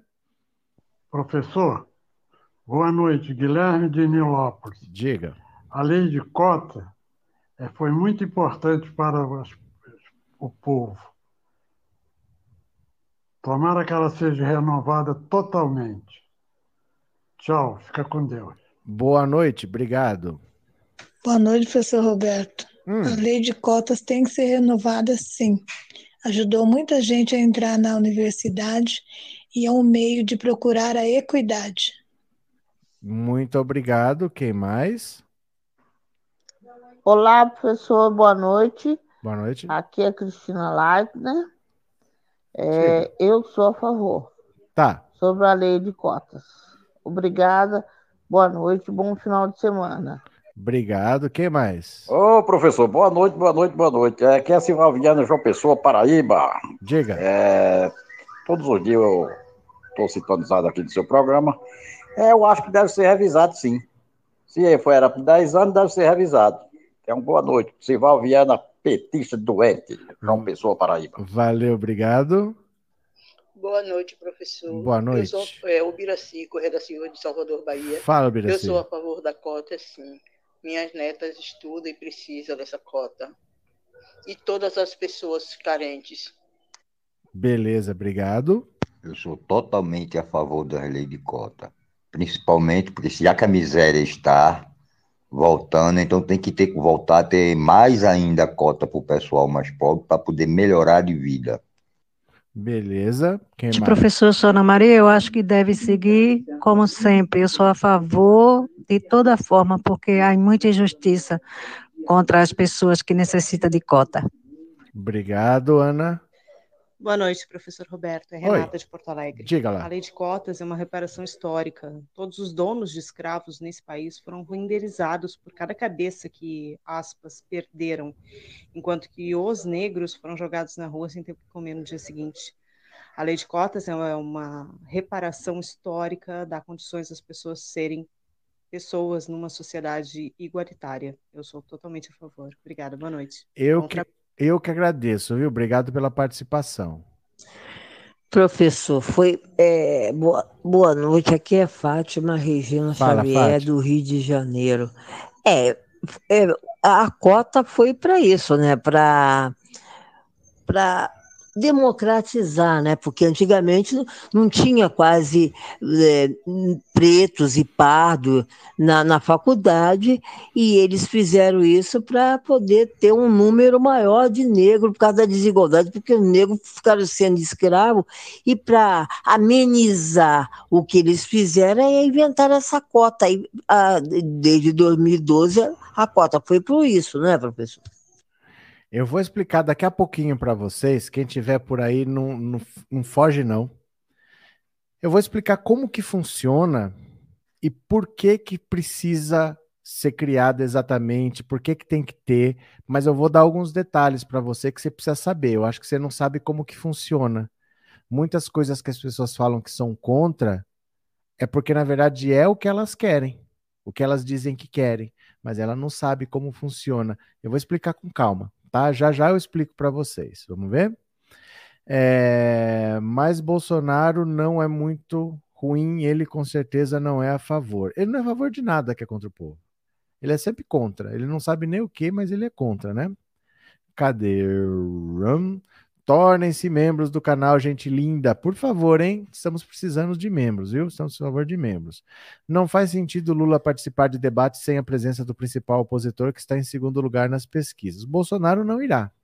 A gente já sabe que Bolsonaro não irá, né? Deixa eu pegar mais uma aqui para vocês, ó. Essa daqui eu acho que tá todo mundo doido. Eu acho que essa daqui tá todo mundo doido. Dá uma olhada aqui, ó. Bolsonaristas querem Daniel Silveira como candidato de Bolsonaro para o Senado. Você acha que esse cara ganha para o Senado? Ó, o deputado federal Daniel Silveira, que esteve preso e afastado do mandato por decisão do STF no inquérito dos atos antidemocráticos, não, não é isso.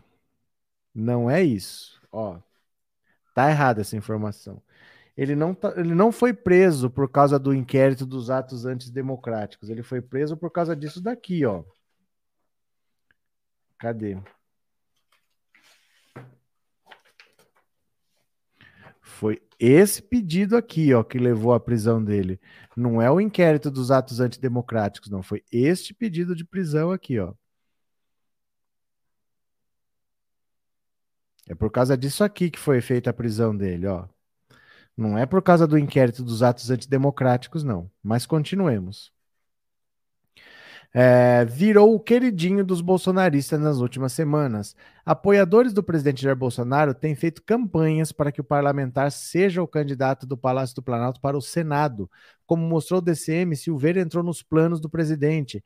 Ele, que é um dos deputados federais mais radicais da aula ideológica do governo, tem se aproximado do PL, partido de Bolsonaro.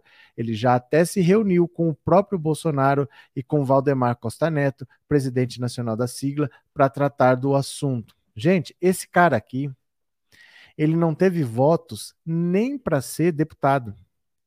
Ele se elegeu porque o sistema brasileiro é por partido. Né? Se o partido tem uma certa quantidade de votos, você vai eleger tantas cadeiras. Vamos dar um exemplo bem simples. Tem 100 mil votos e você tem 10 vagas.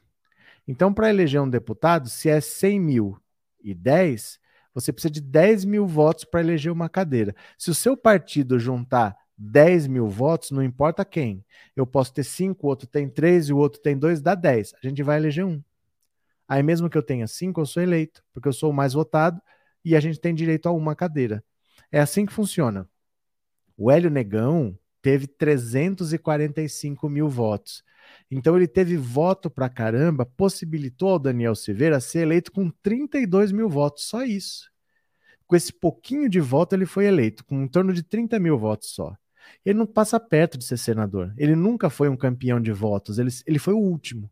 Ele foi o último do PSL a conseguir uma vaga. Ele teve uma votação bem baixa, foi preso, sumiu de cena, ficou de tornozeleira eletrônica, voltou a ser preso, brigou com a moça lá do corpo de delito porque estava sem máscara, não queria usar máscara. É, para mim deve ser mais um candidato para perder. Ele só quer no Rio de Janeiro ter um candidato ao Senado que não vai ganhar, mas ele vai usar o dinheiro do candidato ao Senado para a própria campanha dele, porque o Daniel Silveira dificilmente se reelegeria para deputado. Ele já não teve votos da primeira vez. Imagina para reeleição, depois de tanta lambança que ele fez. Agora, para senador, uma vaga só? Não tem voto, não. Cadê? Meu filho Caleb tomou a primeira dose hoje, nove anos de idade. Viva o SUS, viva a ciência. Aê, parabéns ao Caleb que tomou a primeira dose de vacina.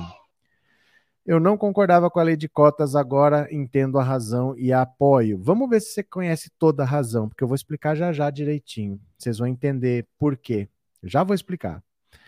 Ele deveria ser enterrado junto com o senhor Olavo de Carvalho. Faça-me o favor, da licença. Quem, Cristina? O que aconteceu? O abismo que existe no país de grupos no país de grupos privilegiados em detrimento a outros historicamente defasados exigem a manutenção do sistema de cotas. Não, não é exatamente isso, não. Vocês, eu vou explicar já já, tá? Eu vou explicar já já. Deixa aqui o Daniel Silveira de lado. Olha o Lula. Olha o Lula falando aqui, ó. Fiquei esperando o Jornal Nacional dizer que fui absolvido. Olha, o ex-presidente Lula contou no sábado que assistiu ao Jornal Nacional após o arquivamento do caso do triplex do Guarujá, na esperança de que o telejornal o considerasse inocente. Fiquei esperando o jornal dizer que fui absolvido, disse o petista, em cerimônia da posse de Moisés Celerges no comando do Sindicato dos Metalúrgicos no ABC. Na sexta-feira, dia 28, a 12ª Vara Federal Criminal de Brasília determinou o arquivamento do processo contra o ex-presidente. A anulação do caso foi decorrente da decisão do Supremo de considerar suspeitos todos os atos praticados pelo então juiz federal Sérgio Moro. É mais ou menos isso. A anulação não é porque o, o Moro foi considerado suspeito a anulação foi dada pelo Faquin porque as decisões foram tomadas em Curitiba e não deveriam ter sido tomadas em Curitiba. Vamos entender aqui isso, ó. Por que, que o Faquin, deixa eu só falar aqui com a Sandra. Sandra, pelo que li, o aumento dos professores é cumprimento da lei, não foi o governo que deu, como os gados estão espalhando. É, é obrigado a dar aumento, né? É obrigado a reajustar. Não é o Bolsonaro que decidiu simplesmente o que ele quis, né? Só que ele deu o máximo. Ele poderia dar um pouco menos, mas ele deu o máximo porque não é ele que vai pagar. Quem vai pagar são governadores e prefeitos. Ele quer complicar a vida dos outros. Mas olha só, o Faquin, quando estava aquela história, vamos julgar a suspeição do Sérgio Moro, a suspeição do Sérgio Moro, ele tentou salvar o Sérgio Moro. Porque ele sabia que o Sérgio Moro ia ser considerado suspeito. Então, o que, que ele falou? Vamos evitar o julgamento da suspeição. Não vamos deixar declarar o Sérgio Moro suspeito. O que, que ele fez? Ele pegou um outro pedido, não o de suspeição, o que dizia que Curitiba não era o lugar para julgar os casos do Lula. Porque, veja, você não pode escolher quem é o juiz que vai te julgar. Nem o juiz escolhe quem ele vai julgar. Tem regra, regra rígida exatamente para ser isento. Eu não posso bater no seu carro aqui e te processar em Fortaleza. Se bateu aqui, tem que ser aqui. O triplex do Guarujá fica no Guarujá, é em São Paulo. O sítio de Atibaia fica em Atibaia, que é São Paulo. O que, que isso estava fazendo lá no Curitiba? É porque tinha uma regra que dizia que para Curitiba iriam os casos relacionados à Petrobras. Então, tudo que tivesse relação com a Petrobras era em Curitiba. E o Moro mentiu. O Moro mentiu que o caso do triplex tinha relação com a Petrobras, porque a Petrobras e a Odebrecht tinha, teriam um caixa em comum, e aí a Odebrecht com a OAS, desse caixa saiu dinheiro para propina, que nunca apareceu essa relação. Ele mentiu que isso existia. Então o Faquinha aproveitou essa essa alegação de que não deveria estar em Curitiba e anulou tudo na esperança de que anulando o trabalho do Sérgio Moro, ó, o trabalho do Sérgio Moro não existe mais. Então não tem por que julgar se ele foi suspeito ou não. Né? Porque se o trabalho não existiu, cadê o trabalho suspeito para julgar?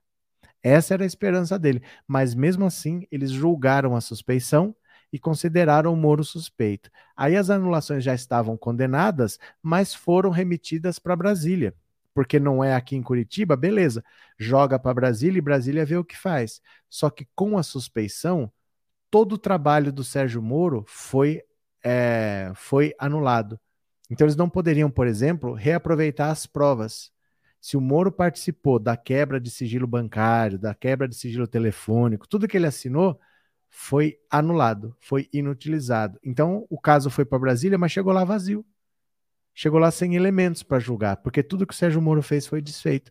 Então, as condenações foram anuladas porque o caso não deveria estar em Curitiba e as provas foram anuladas porque o Moro era considerado suspeito, né? Cadê que mais? Não que eu goste dele, mas Reinaldo Azevedo é lindo de ver a mudança de opinião sobre as cotas. Hoje ele é declaradamente a favor e declara que as estatísticas mostram que os cotistas têm melhor desempenho. E os apartamentos que o Deltan comprou com a propina que ele recebeu? Pois é, o Deltan comprou dois apartamentos caríssimos lá em Curitiba, né? As cotas foram mal explicadas à sociedade, colocou muitos alunos negros nas universidades e eles serão exemplo de inspiração em suas famílias.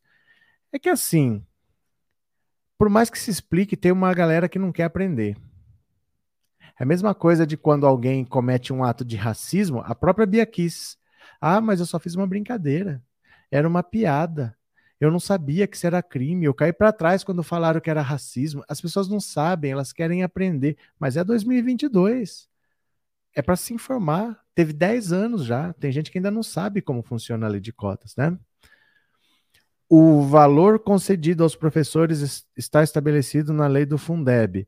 Está estabelecido lá, mas esse foi o valor máximo. Ele poderia ter optado por um valor intermediário, um valor menor, e ele optou pelo valor máximo. Então, está na lei esse valor, mas é o valor máximo, não o valor único. Ele podia ter optado por um valor menor e ele optou pelo máximo que ele podia optar e jogou a bomba para os outros para pagar agora, né?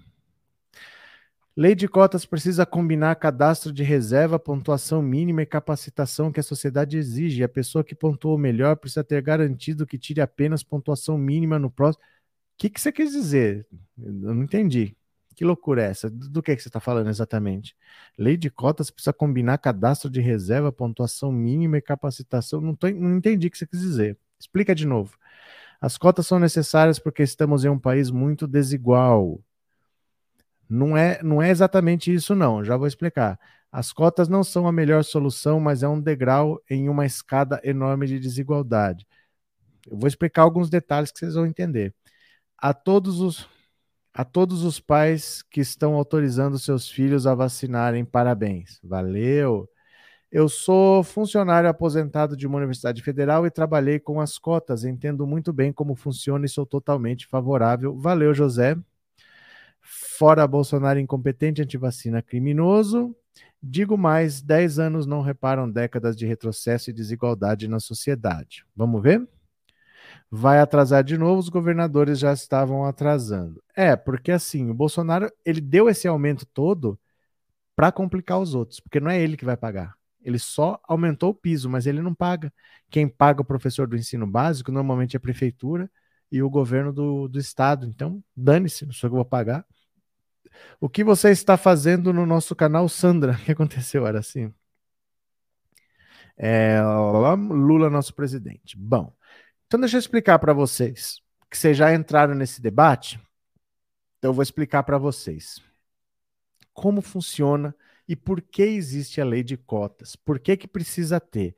Não é só uma questão de desigualdade, não é uma questão de que é, tem uma reparação histórica, é uma questão assim mais específica, que é o seguinte: você teve por séculos nesse país escravidão, né? O problema é o seguinte: o Brasil foi o último país das Américas a abolir a escravidão e foi um dos últimos do mundo. O Brasil quase entrou no século XX com o trabalho escravo legalizado. Nenhum país tinha mais. Os últimos da América do Sul que aboliram foram a Argentina e a Venezuela, mas em 1856. Quase 40 anos antes já não tinha, quase meio século antes. O Brasil quase entrou no século XX com o trabalho escravo. O Brasil era muito atrasado. Então, assim, estava na cara que ia acabar? Já tinha acabado em todo lugar? Não tinha mais, ninguém mais tinha isso daí. Então estava na cara que ia acabar. Como sabia-se que ia acabar? Porque já estava acabando desde 1804, quando o Haiti ficou independente. O Haiti ficou independente e acabou com o trabalho escravo, todo mundo já viu que ia acabar. Agora está acabando, está acabando, está acabando, vai acabar. O governo brasileiro começou a tomar atitudes legais para impedir que não acontecesse no Brasil o que aconteceu no Haiti. O Haiti fez uma guerra de independência que durou quase 15 anos, foi de 1790 a 1804. E lá eles ficaram independentes e acabaram com a escravidão. Como era um país pequeno, mas de maioria negra, quando acabou a escravidão, os negros, que eram maioria, tomaram o poder e acabaram com os privilégios dos brancos. Então o governo olhou aquilo e falou: Isso não pode acontecer aqui porque no Brasil era um país muito grande, o Brasil tinha 10 milhões de habitantes, mas 7 milhões e meio eram escravos. Se acabar a escravidão e eles tomarem o poder, acabou o privilégio dos brancos. Então ele tomou medidas legais, fez leis para manter essas pessoas que não seriam mais escravas uma hora em situação de inferioridade. E eu vou passar aos poucos aqui, eu até deixei aqui para não esquecer nenhuma. Eu fiz um rascunho aqui, ó. Com algumas leis que o governo fez, a maioria vocês já ouviram falar, mas eu vou passar na ordem cronológica para você ver como foi feito de caso pensado. Ó, 1836 teve uma reforma do ensino fundamental no Rio de Janeiro, que depois foi copiada pelos outros estados. O que o Rio fazia era a capital do Brasil, os outros estados copiavam. Foi proibido no Rio de Janeiro que os portadores de moléstias contagiosas, que era, naquele caso, lepra, não chamava hanseníase, chamava lepra. Os portadores de moléstias contagiosas e os pretos frequentassem escolas. Eles foram proibidos por lei de estudar. Mesmo que assim, o escravo ele não podia estudar, mas você poderia ser alforriado, você poderia comprar sua liberdade, mas você era proibido de estudar. Você não poderia frequentar a escola, 1836. Depois, essa lei caiu, mas assim, você só pode estudar à noite, porque de dia é para trabalhar, e só se tiver vaga. Quer dizer, se não tiver vaga, desculpa, não tem o que fazer, você não vai estudar. Sempre foi dificultado o acesso dessas pessoas à escolarização, elas não podiam estudar. O governo fez isso de propósito, sabendo que eles poderiam ficar independentes, vai ficar inferiorizado, porque o preciso que eles continuem naquela condição que eles estão. Aí, em 1850, veio a Lei Eusébio de Queiroz, que acabou com o tráfico de escravos. Você não podia mais trazer escravos da África para cá, né? No mesmo ano, acabou o tráfico de escravos, foi feita a Lei de Terras. A Lei de Terras era assim: antes, um fazendeiro ia lá, pegava uma terra qualquer, a terra era propriedade do imperador. A partir de 1850, você tinha que, você tinha que ter o título e esse título tinha que ser comprado. Eu não podia mais só falar, ó, oh, tô com uma terra aqui e o imperador vai te dar o título. Não, você tem que comprar o título de alguém. Isso fez com que todos os quilombos ficassem ilegais, porque eles não tinham o título da terra. E aí esse pessoal que estava no quilombo, o exército entrava matando todo mundo para expulsar de lá, porque os quilombos foram todos considerados ilegais, e eles tiveram que fugir para algum lugar. E eles fugiram normalmente para as cidades, foram para o Rio de Janeiro, que era a capital, já que a gente não pode ficar aqui. Onde a gente ficar, em terra, onde for terra, a gente não pode ficar, vamos tentar para a cidade. Só que continua. Depois, em 1871, já tinha acabado a escravidão nas Américas, praticamente todos os países. Fizeram a lei do ventre livre. Porque já que vai acabar, eu não quero ter que alimentar uma criança que eu não vou poder usar eu não vou poder usar a força de trabalho dela. Então, o Estado me indeniza, eu recebo por essa criança, o Estado toma a criança, arranca do pai, arranca da mãe, leva para um centro de órfãos, de crianças sem pai. As condições lá eram tão ruins que 80% morriam antes de completar um ano de trabalho, mas o governo indenizava o fazendeiro por essa criança que ele estava tomando. Eu não ia mais usar, não ia ter escravidão, ia acabar, por que, que eu vou alimentar essa criança? Né? Depois, em 1885, veio a lei do sexagenário. Foi conhecida como lei da gargalhada, porque o escravo nunca chegava nessa idade. Mas se ele chegasse, ele ia chegar bem velho, bem doente, sem condição de trabalhar. Então, a mesma coisa. Já que a escravidão vai acabar, e esse cara tá velho, o governo dava dinheiro pro fazendeiro, indenizava, o fazendeiro abria a porteira e jogava um velho analfabeto na rua. Vai lá, vai morrer aí, porque Agora eu não tenho mais, vai acabar a escravidão, eu não quero mais essa gente que jogava na rua lá.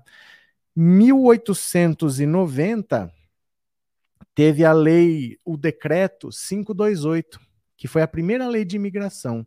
Era para trazer a mão de obra branca. 1888 tinha acabado a escravidão, a lei áurea, e você tinha que trazer é, europeus para substituir. Eu não vou pagar dinheiro para preto. Eu não vou dar dinheiro para eu pago para europeu branco, para preto não. Então trouxeram os europeus para cá para trabalhar. O preto ficava sem trabalho. Aí eles fizeram, na mesma época, 1890, a lei dos vadios e capoeiras. Então, se você não tivesse endereço, se você não tivesse emprego, você era preso. Qual era o crime? Vadiagem. Se você estivesse andando com um pandeiro, se você estivesse andando com um birimbau ou jogando capoeira, você era preso. Então, aquele pessoal que saiu lá dos quilombos, porque os quilombos ficaram ilegais e vieram para a cidade, chegava na cidade tinha uma lei que considerava crime não ter emprego. E não tinha emprego porque emprego era para europeu. Aí essas pessoas eram presas. O que, que elas tinham que fazer? Tinha que ir para onde a polícia não ia. Onde que a polícia não ia? Para os morros. Então eles foram para os morros e os morros sempre foram lugar de preto pobre. E lá o Estado não ia. O Estado não levava saúde, não levava água encanada, não levava coleta de lixo. E lá é que eles viveram. Em 1881, a Lei Saraiva proibiu o voto dos analfabetos. Então você imagina, você proibiu em 1836 o negro de estudar. Em 1881, você proibiu o analfabeto de votar. Então eles não podiam participar da vida política do país. Aí você não dava emprego, porque o emprego era para europeu que estava vindo. Você não dava escola porque fez uma lei proibindo de estudar. Você não deixava ele participar da vida política porque o analfabeto não sabe votar. Essa situação foi criada pelo Estado brasileiro de propósito. Então, se o cara está lá no morro, é um preto, pobre, sem assistência, e o Estado não vai lá, essa situação não aconteceu por acaso. Essa situação foi pensada e foi criada pelo Estado brasileiro porque eles queriam, eles consideravam, o pensamento racista da época é: esse pessoal não tem condição de viver num país livre, desenvolvido, porque preto é inferior. Ele só serve para trabalho forçado. Então, se agora não existe mais trabalho forçado, eles não servem para nada. Eu espero que eles morram, eles vão ficar no canto deles, sem saúde, sem acesso à educação, sem acesso a nada, e eu vou substituir por gente branca. E eles esperavam que o Brasil fosse embranquecer desse jeito, deixando morrer, prendendo, encarcerando, excluindo realmente as pessoas e substituindo por imigrantes brancos, que aí esses chegavam, podiam ganhar terras, tinham benefícios. Cotas para brancos sempre teve, porque quando o imigrante europeu vinha, na colônia onde ele ia trabalhar, tinha escola para filho do imigrante. Então ali tinham escolas só para brancos. Ali tinha cota para branco, porque a escola era só para filho de imigrante. E para preto nunca teve, eles eram proibidos por lei de estudar. Então, essa situação que já faz o que 140 anos quase que acabou a escravidão, nós já vimos que não é só, ah, investe na educação, vamos melhorar a educação de base para todos ter oportunidade. Em 140 anos, isso não igualou. E esse desequilíbrio foi criado pelo Estado. O Estado provocou conscientemente, ele prejudicou uns e favoreceu outros. Então, como organicamente, por conta própria, isso não se reequilibrou, você precisa forçar a balança para equilibrar.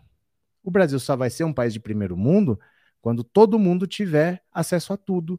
Ah, não, você não tem acesso a um bom salário, você não tem acesso a uma boa, boa educação, você não tem acesso à saúde. Não. Isso é terceiro mundo, isso é país desenvolvido. Num país desenvolvido, todos têm que ter acesso a tudo. E no Brasil isso não acontece porque o Estado provocou essa diferença. O Estado expulsou algumas pessoas para um lugar onde o Estado jamais iria, que eram para os morros. Eles ficaram lá abandonados para morrer. E a mão de obra só seria contratada se fosse europeia e branca. Então o Estado provocou isso, favoreceu uns, os imigrantes enriqueceram rapidamente no Brasil e os pretos foram abandonados para morrer de propósito pelo Estado. O Estado fez isso. Então a gente precisa hoje tentar fazer o contrário. Ele fez leis para prejudicar, não é que simplesmente aconteceu. Foram feitas leis para causar essa situação. O Estado quis que isso acontecesse. E o Estado precisa consertar a besteira que ele fez, pelo menos falando assim: na escola pública, que é dinheiro público, não pode ter só filho de rico, só filho de gente branca, só uma classe muito específica de pessoas ali. Tem que ter todo mundo.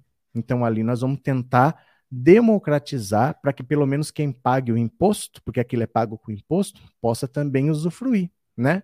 E eu vou mostrar para vocês aqui, ó, olha, a lei de cotas.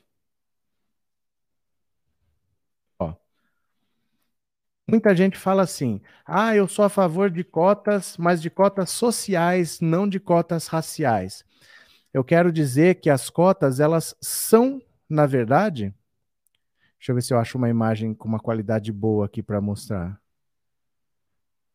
É, essa aqui acho que está boa. Só ampliar aqui, ó. Elas são, na verdade, sociais. Vou explicar aqui, dá uma olhada, ó. Olha o que acontece. Quando você faz um curso, pega um curso qualquer, um curso de medicina, você tem um total de vagas, né? Metade das vagas vão ser reservadas para as cotas. E para isso, basta que você seja aluno de escola pública. Não importa a sua cor. Ah, mas eu sou contra a cota racial, porque se o cara é branco e pobre, ele não tem chance, porque ele. Não, ele tem, ó. É, basta ser aluno de escola pública, que ele entra nas cotas, independente da cor. Independente da renda. Você pode ser branco e você pode ser rico, e você entra aqui. Basta ter estudado em escola pública. Ah, mas rico não estuda escola pública, estuda. Escola técnica, que são muito boas, elas são escolas públicas. E normalmente é filho de rico que estuda lá. Escolas de aplicação ligada à universidade, normalmente é filho de professor universitário que estuda. São brancos e são ricos. Podem entrar aqui pelas cotas. Aí depois você divide. Metade é para quem ganha menos de um salário mínimo e meio por cabeça, para baixa renda, e metade é para alta renda. Então, veja, você tinha, por exemplo, 60 vagas. 60 vagas, metade, 30, vai para cotas. Só basta vir de escola pública. Não importa se você é branco, pobre, rico, não importa. Metade é para quem vem de escola pública. De 60, 30 cotas. Dessas 30, 15 é para alta renda, 15 é para baixa renda. Então tem até cotas para quem veio de escola pública e é rico. Você pode ser branco e rico, que vai ter cota. E se você for branco e pobre, também vai ter cota. Aqui não entrou o critério racial ainda. Basta você vir de escola pública que você tendo alta renda ou baixa renda tem cota. Depois é que entra o critério racial, ó, pretos, pardos, indígenas e, e pessoas com deficiência, tanto para alta renda quanto para baixa renda. Então, na verdade, você vê um curso, por exemplo, de 60 pessoas, que vai dividir só 30 vão para cotas, e esses 30 vai dividir 15, 15, alta renda e baixa renda. A hora que você divide também pretos, pardos, indígenas e com deficiência, se olha numa sala de 60, numa sala de 60, tem dois pretinhos ali. Dois. Porque o resto tem branco rico, tem branco pobre, tem pessoas indígenas, tem pessoas com deficiência, tem de tudo.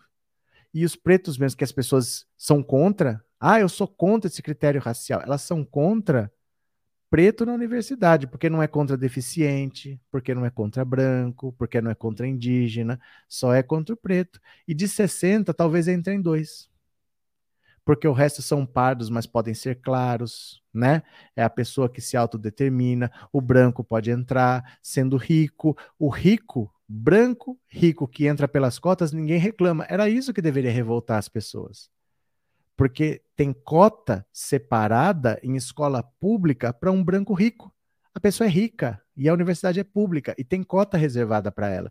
Baixa renda e alta renda, mas não é isso que revolta. O que revolta é ter preto na universidade, entendeu? Então, por isso que eu queria que vocês entendessem como isso funciona, como funciona a lei, por que, que a lei foi feita, porque nós estamos nos 10 anos da lei de cotas e é necessário agora, por lei, fazer uma revisão dentro do governo Bolsonaro. E aí é que está o perigo, porque agora nós podemos ter retrocessos, entendeu? Você acha que o Bolsonaro vai ser a favor de cotas? Deixa eu pegar aqui, ó. Deixa eu ver aqui. Eu tinha separado aqui. Onde é que foi parar? Eu peguei uma, uma notícia aqui. Aqui, pronto. Vamos ler uma notícia aqui, dá uma olhada, ó. Revisão da lei de cotas em meio à campanha eleitoral é risco de retrocesso, avaliam parlamentares. Olha, prestes a completar 10 anos, a lei que garante o acesso de estudantes da, da, rede pública às instituições federais de ensino superior deve passar por revisão até agosto deste ano. O prazo é previsto na própria legislação sancionada em 2012 pela então presidente Dilma Rousseff, mas parlamentares defensores da lei têm receio de que o debate em meio à campanha eleitoral deste ano provoque retrocesso na lei e defendem o adiamento da revisão. Popularmente conhecida como Lei de Cotas, o texto, que também assegurava reserva de vagas a pessoas pretas, pardas, indígenas e com deficiência, é alvo de projetos no Congresso Nacional que limitam o alcance das medidas. A lei em vigor foi sancionada em agosto de 2012, após experiências consideradas satisfatórias em, instituições públicas de ensino superior. O texto prevê que 50% das vagas oferecidas em cada curso de graduação devem ser destinadas a alunos que cursaram o ensino médio integralmente na rede pública, que é isso daqui, né? Do total de vagas, metade é para aluno que cursou o ensino médio integralmente na rede pública. Que mais? Dessas vagas, pelo menos 50% devem ser preenchidas com estudante com renda familiar per capita inferior a um salário mínimo e meio, quer dizer, baixa renda. Então, disso aqui, ó, metade é para estudante de baixa renda. A outra metade para quem está acima, para quem é de alta renda. O preenchimento dessas vagas deve seguir a mesma proporção de pessoas pretas, pardas, indígenas e com deficiência, da unidade da federação onde fica a instituição de ensino, segundo os dados do censo mais recente. Então, assim, quanto que eu sei que vai ter de cada um? Depende de onde você está. Em São Paulo, por exemplo, você vai ver quanto, quantos por cento tem de pretos, de pardos, de indígenas, de pessoas com deficiência. Eu vou chutar um número. Vamos dizer que o IBGE diga que em São Paulo tem 10% de pretos. Então, o mínimo para pretos é 10%. Eu posso dar 15, eu posso dar 20 se eu quiser, mas o mínimo é o que diz o IBGE. Já, por exemplo, em outro estado que tenha 30, o mínimo é 30. Posso dar 40, posso 50, mas o mínimo é o que diz o IBGE que tem na população. Se na população tem 20, o mínimo é 20, mas pode ser mais. Aí eu vejo quanto que tem de pretos, de pardos, quantos tem de indígena e quanto tem de pessoas com deficiência. Isso varia muito, porque em estados, por exemplo, como Roraima ou Amapá, ou até no Mato Grosso, que tem uma população indígena maior, as cotas para indígenas aqui são muito grandes. Então depende do estado em que você tá para fazer essa composição aqui, tá? Pera lá, eu acho. Ah, não acabei de ler aqui ainda a notícia. Ainda não acabei de ler. Inicialmente, ao ser sancionada em 2012, a lei previa que caberia ao executivo a iniciativa de revisão. No entanto, em 2016, o artigo foi modificado e a lei passou a estabelecer somente que há necessidade de revisão em 10 anos, sem determinar a qual instância caberá fazer a revisão. Originalmente, o artigo 7 da lei dizia: o Poder Executivo promoverá, no prazo de 10 anos, a contar da publicação desta lei, a revisão do programa especial para o acesso a estudantes pretos, pardos e indígenas, bem como daqueles que tenham cursado integralmente o ensino médio em escolas públicas, as instituições de ensino superior.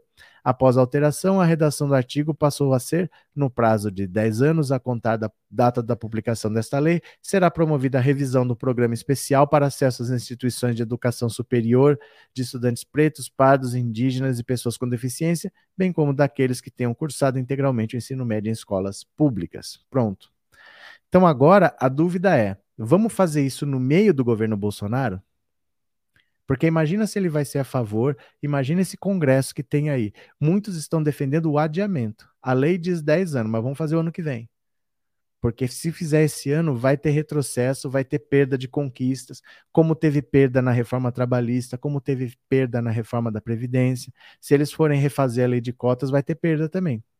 Então, estão querendo não fazer, segurar para o ano que vem. Mas a data é até agosto, nós já estamos entrando em fevereiro, né? Cadê que mais? Eu também sou parda. Minhas irmãs brincavam que parda é cor de não sei o que, Jaqueline. Cadê? Ótima aula. Não, é só explicar, né? Porque as pessoas são contra sem saber contra o que elas são. Você tem que saber contra o que você é. Ah, eu sou contra cotas raciais, eu sou a favor de cotas sociais. Todas são sociais.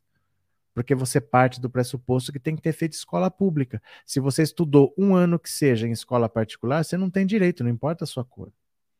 Né? Então, as cotas são sociais, né? E essa desigualdade social imensa de nosso país que causa a violência que todo sobra para todos nós. Socorro! Uma combinação criminosa de leis elaborada intencionalmente pelo Estado para exterminar a população afro e afrodescendente. É, era para exterminar, porque ninguém sabia o que fazer.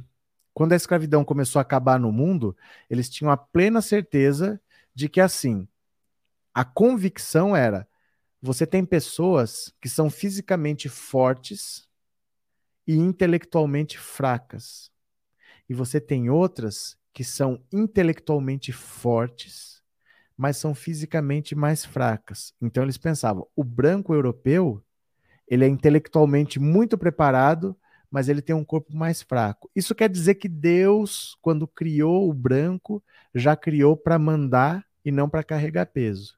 E o escravo que tem um corpo forte, mas ele é limitado intelectualmente, foi criado por Deus para fazer o trabalho pesado e para obedecer ao branco. Então, a escravidão é uma criação divina. Deus, quando criou o mundo, criou o ser humano, já criou pessoas para mandar e pessoas para obedecer. Esse era o argumento, acreditem vocês ou não. Aí eles achavam, numa sociedade que vai ser livre, o que, que eu vou fazer com tanto preto? Porque se eles são intelectualmente limitados, isso vai ser um problema. O Brasil tinha 10 milhões de habitantes, 7 milhões e meio eram escravos. Como eu vou ter um país desenvolvido com tanta gente atrasada? Então, deixa morrer e substitui por imigrante europeu. Essa era a ideia. Só que era 7 milhões e meio. Eles tentaram, mas não conseguiram matar todos. Os Estados Unidos resolveram mandar de volta para a África. Então, eles coletavam dinheiro, pegavam barcos, colocavam esses caras no barco e jogavam lá na África, numa região que era meio da costa do Marfim. Hoje virou a Libéria. A Libéria, o nome Libéria, vem de liberdade. E a capital, que chama Monróvia, é por causa do presidente Monroe, que foi durante o governo do presidente Monroe que eles começaram a mandar em volta para a África. Quem mora ali na, na Libéria é tudo descendente de antigos escravos norte-americanos mesmo. Então o mundo queria se livrar deles e não sabia o que fazer, porque eram muitos, né? Eram muitos. Cadê? E a igreja fizeram muita maldade. A igreja tinha os próprios escravos até 1887. No Brasil, a igreja tinha os próprios escravos até praticamente acabar. Ela sempre teve os próprios escravos, né? Cadê quem mais? Arlete, você é muito bondosa, eu já tinha passado o facão nele, sabia? Enquanto isso, ele tá aqui todo pimpão entrosado. O que aconteceu? Professor, socorro para o mundo que eu quero descer. O que aconteceu, César? Conta para mim, o que aconteceu? Você não viu, menina, o que aconteceu, Meire? Cadê? É para o mundo que eu quero descer. Ana Maria, no meu registro tem que sou parda, eu venho todas as descendências. Minha mãe era filha de indígena e negro, meu pai é branco, todos de branco, descendentes de Portugal. Glória. Cadê quem mais? Uh, Arlete Mariano, nosso Senhor Jesus Cristo é a favor a quem tem amor ao próximo e o senhor Lula tem ok. O que, que tem a ver uma coisa com a outra, José Milton? Qual que é o caso? É, por que não tem o ícone da tesourinha aqui na live para a gente fazer recorte? Como assim? Que ícone da tesourinha? Isso daí é nesta rede aqui, ó. É aqui. O YouTube não tem esse recurso. Esta rede aqui tem. O YouTube não tem esse recurso, viu? Não tem. Aqui, no, por enquanto que eu saiba, não, não tem, nunca vai ter, né? Apesar de, da pele clara, sou filha de negro, irmã de negro, nordestino, somos, estudei em escola pública toda a vida e de baixa renda. Tive dificuldade para provar porque porque o olhar de algumas instituições ainda é superficial. É que assim, ó, ter pele clara e ser branco são coisas diferentes. Branco na concepção deles, é um. Você pega o mapa da Europa, você traça um círculo assim no meio, não foge disso aqui, ó. É Noruega, Dinamarca, Suécia, Bélgica, Holanda, Alemanha, Áustria, Suíça, é esse miolinho aqui, ó. Nem Itália, nem Espanha, nem Portugal eles consideram muito brancos, não. É, Inglaterra, esses daí, ó, são só esse, é esse miolinho da Europa que é considerado branco. O resto é mais ou menos, eles não consideram muito brancos, não. Brasileiro, com certeza, não. Brasileiro é considerado latino, não é considerado branco. Você, você pode ser branca. Ele não, não disse que você é branco, você é latino. Você tem que falar que você. Se você é descendente de alemães e nasceu no Brasil, você tem que falar que você é alemão.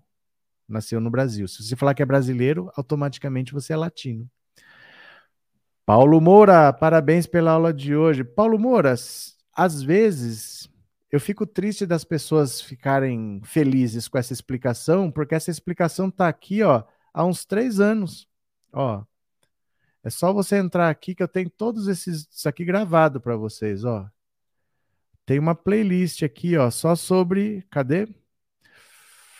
Onde é que tá? Tá aqui. Aqui, racismo estrutural. Tem um monte de vídeos aqui sobre isso. Ó, racismo no Brasil, bandido do boi, bandido morto, o que é apropriação cultural, branqueando o Brasil, ABC do racismo, cristianismo e escravidão, o que você precisa saber sobre cotas. Tem tudo explicado aqui, ó. Ó, o que é blackface? Tem vários aqui, tem vários, tem vários aqui. Então vocês podem ver isso aqui quando vocês quiserem, não é uma coisa que eu estou falando agora, não. Tá ali, ó. Faz anos, tem vídeo ali de três anos atrás explicando direitinho. Acho que vocês nunca viram, né? A maioria fica esperando a notificação para assistir, nunca entra no canal, nunca vai ver o que tem no canal, nunca fuçou, tem tanta coisa lá, né? Obrigado, viu, Paulo? Obrigado pelo super chat, obrigado por ser membro do canal. Cadê? A igreja sempre foi injusta. Sou católica, mas não concordo com muita coisa, principalmente o padre não poder se casar. Cristo na Bíblia não falou isso. Mas ninguém disse que Cristo falou, isso não é uma decisão, é, é uma decisão da instituição. É da instituição. Ela pode mudar quando ela quiser, não é uma questão bíblica, não é uma questão dogmática, é uma decisão da instituição. A instituição Igreja Católica decidiu isso, ela pode mudar quando ela quiser. Né? Tem aquela igreja que foi construída com ossos dos escravos que trabalhavam nas obras. O cara elogia o professor e mesmo assim é chamado a atenção. Não estou chamando a atenção, eu estou dizendo para vocês é que esse canal começou assim e vocês deveriam cutucar de vez em quando, ter um pouco mais de curiosidade, porque a informação está aí e às vezes a pessoa espera a informação vir. Né? A informação tá aí para vocês. Vocês precisam de um pouco de curiosidade, porque tem vários assuntos aqui que eu sei que a maioria nem sabe que tem, que nem sabe que existe. Ó, tem uma playlist aqui que chama Não Vai Ter Golpe. Ó. E as pessoas ainda vêm e me perguntam, professor, você acha que o Bolsonaro vai dar um golpe? Eu tenho uma playlist de vídeos escrita aqui, não vai ter golpe, mas a pessoa nunca viu. A pessoa nunca viu, né? Ó, falta às vezes fuçar, ó. Tem uma playlist sobre vídeos sobre o pobre de direita. Tem muita coisa aqui que vocês precisam começar a fuçar, usar os recursos que tem aqui, né? Porque é, é, se vocês gostaram, cabe a vocês buscar a informação e não só ficar esperando a informação vir. Vai ter gente que vai falar, recorta esse daí faz um vídeo, mas tem vídeo sobre isso aí há anos.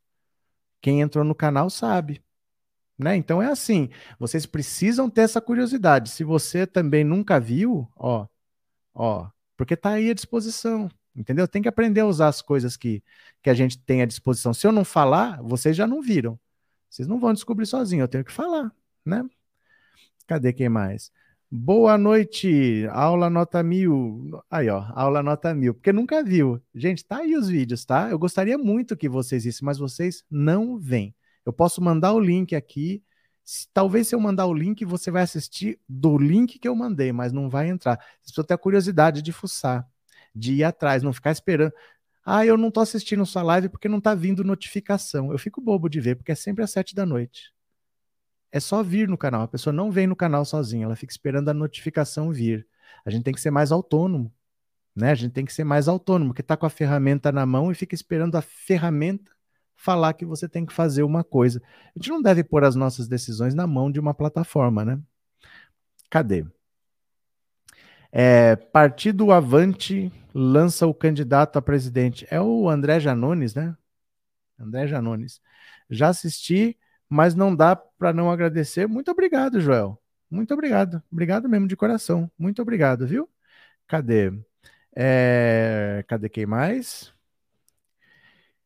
Ele já está dando golpe nos brasileiros que estão sem emprego, passando fome, que é mais golpe que ele daria além da destruição do país. Quem quer dar golpe num país falido, Lula 2023. Mas é porque tem canal que fica falando que ele vai dar golpe toda hora, né? Tem canal que fica falando que ele vai dar golpe, que ele vai dar golpe, e as pessoas perguntam. Mas assim, eu já respondi isso há muito tempo e muitas vezes. Aí eu juntei todos os vídeos numa playlist, artigo 142. Tem lá explicando o que é esse artigo 142. Não tem nada a ver. Não tem nada a ver, mas já está explicadinho ali.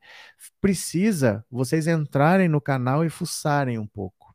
Falta um pouco de assim, de curiosidade mesmo, de o que, que é isso aqui? Deixa eu ver o que, que é, deixa eu ver se interessa. Se não interessar, deixa lá.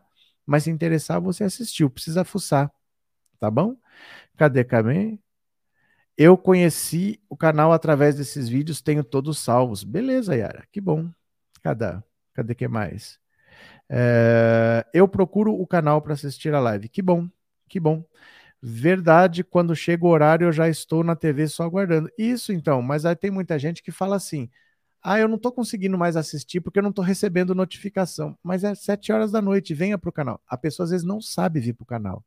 Quando aparece assim, ó, plum, Vai começar o vídeo. Aí ela clica ali. E ela só sabe fazer isso. Você entendeu? Ela não sabe ir para o canal e ver se está tendo, se não está tendo. Por conta própria, ela não sabe onde é que está. Ela não sabe clicar no, no YouTube, ela clica, ela vê o, o, que o YouTube mostra, mas ela não sabe achar onde é que está o canal aqui. Parece que não, mas tem muita gente que não sabe fazer isso. Precisa saber, né? Como eu falo, faça um Twitter. Precisa ter um Twitter, precisa usar essas ferramentas, porque eles leem. Eles leem, eles bloqueiam vocês. Vocês vão ver, o, de repente a Carla Zambelli te bloquear, o Dallagnol te bloquear, é uma maravilha, né? Cadê que mais? Ó, eu só vejo o que aparece na minha tela, tenho preguiça de procurar. Vocês estão vendo? É, eu acho incrível isso assim, porque é só. Cadê que não veio? Deixa eu ver. Você acha lá. Mas a pessoa às vezes fica procurando e o YouTube ele só mostra três notificações por dia. Se você, por exemplo, está assistindo vários canais, eu assisto esse, gosto daquele, gosto daquele outro, ele só vai te notificar três. Se tiver 10 canais que você assiste, ele só vai te notificar três, ele não vai te notificar os 10. Vocês sabiam disso? Ele só te mostra três notificações por dia. Não importa em quantos canais você está inscrito, enquanto estão lá o sininho ativado. Ele só te mostra três notificações por dia. Ele não te mostra todos. Viu? É, cadê quem mais? Assisti aos vídeos, mas sempre bom rechear as lives com aulas associadas aos temas da live. Tá certo. Sempre que dá, a gente faz. Beleza? Ó, vou parando por aqui. Obrigado a todo mundo que compareceu. Vamos ficar atento, porque assim é, vai ter uma revisão em agosto, dentro do governo Bolsonaro. Já viu, do mesmo jeito que os trabalhadores perderam direito, que os aposentados perderam direito, vai fazer uma reforma dessa dentro do governo Bolsonaro, já viu o que vai acontecer, né? Valeu, meu povo. Obrigado a todos que compareceram. Ah, eu não vi a mensagem do Pix. Espera lá. Deixa eu ver aqui a mensagem do Pix, rapidinho. Já estava esquecendo, ó. Pera lá, cadê a mensagem aqui do Pix? Já estava esquecendo. O povo manda, eu não vejo, vocês mandam.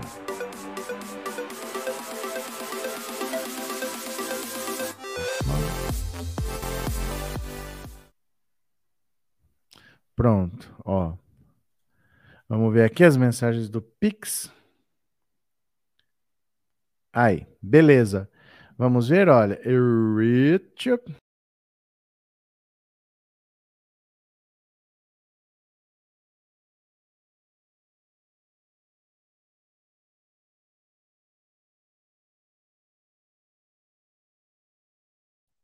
Ô, louco!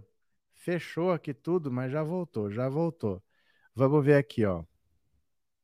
Agradecendo a Gustavo Domingos dos Santos, obrigado, viu? Obrigado de coração pelo seu super chat. Também vou agradecer a Maria Inês do Nascimento, obrigado pelo seu pix, muito obrigado. Rosemi Moraes de Souza, obrigado pelo seu pix. Vocês não estão pondo uma recadinho, dá para pôr um recado, tá? É... Tertunilho, Tertunilo José de Souza, obrigado pelo Pix. E também ao Sérgio Paulo dos Santos Ramos, obrigado pelo Pix. Ninguém mandou recado, mas foram esses, tá bom? É isso. Obrigado a todo mundo que compareceu. Beijo grande. Até mais, meu povo. Amanhã, 11 horas. Conto com vocês, tá? Obrigado. Tchau. Valeu.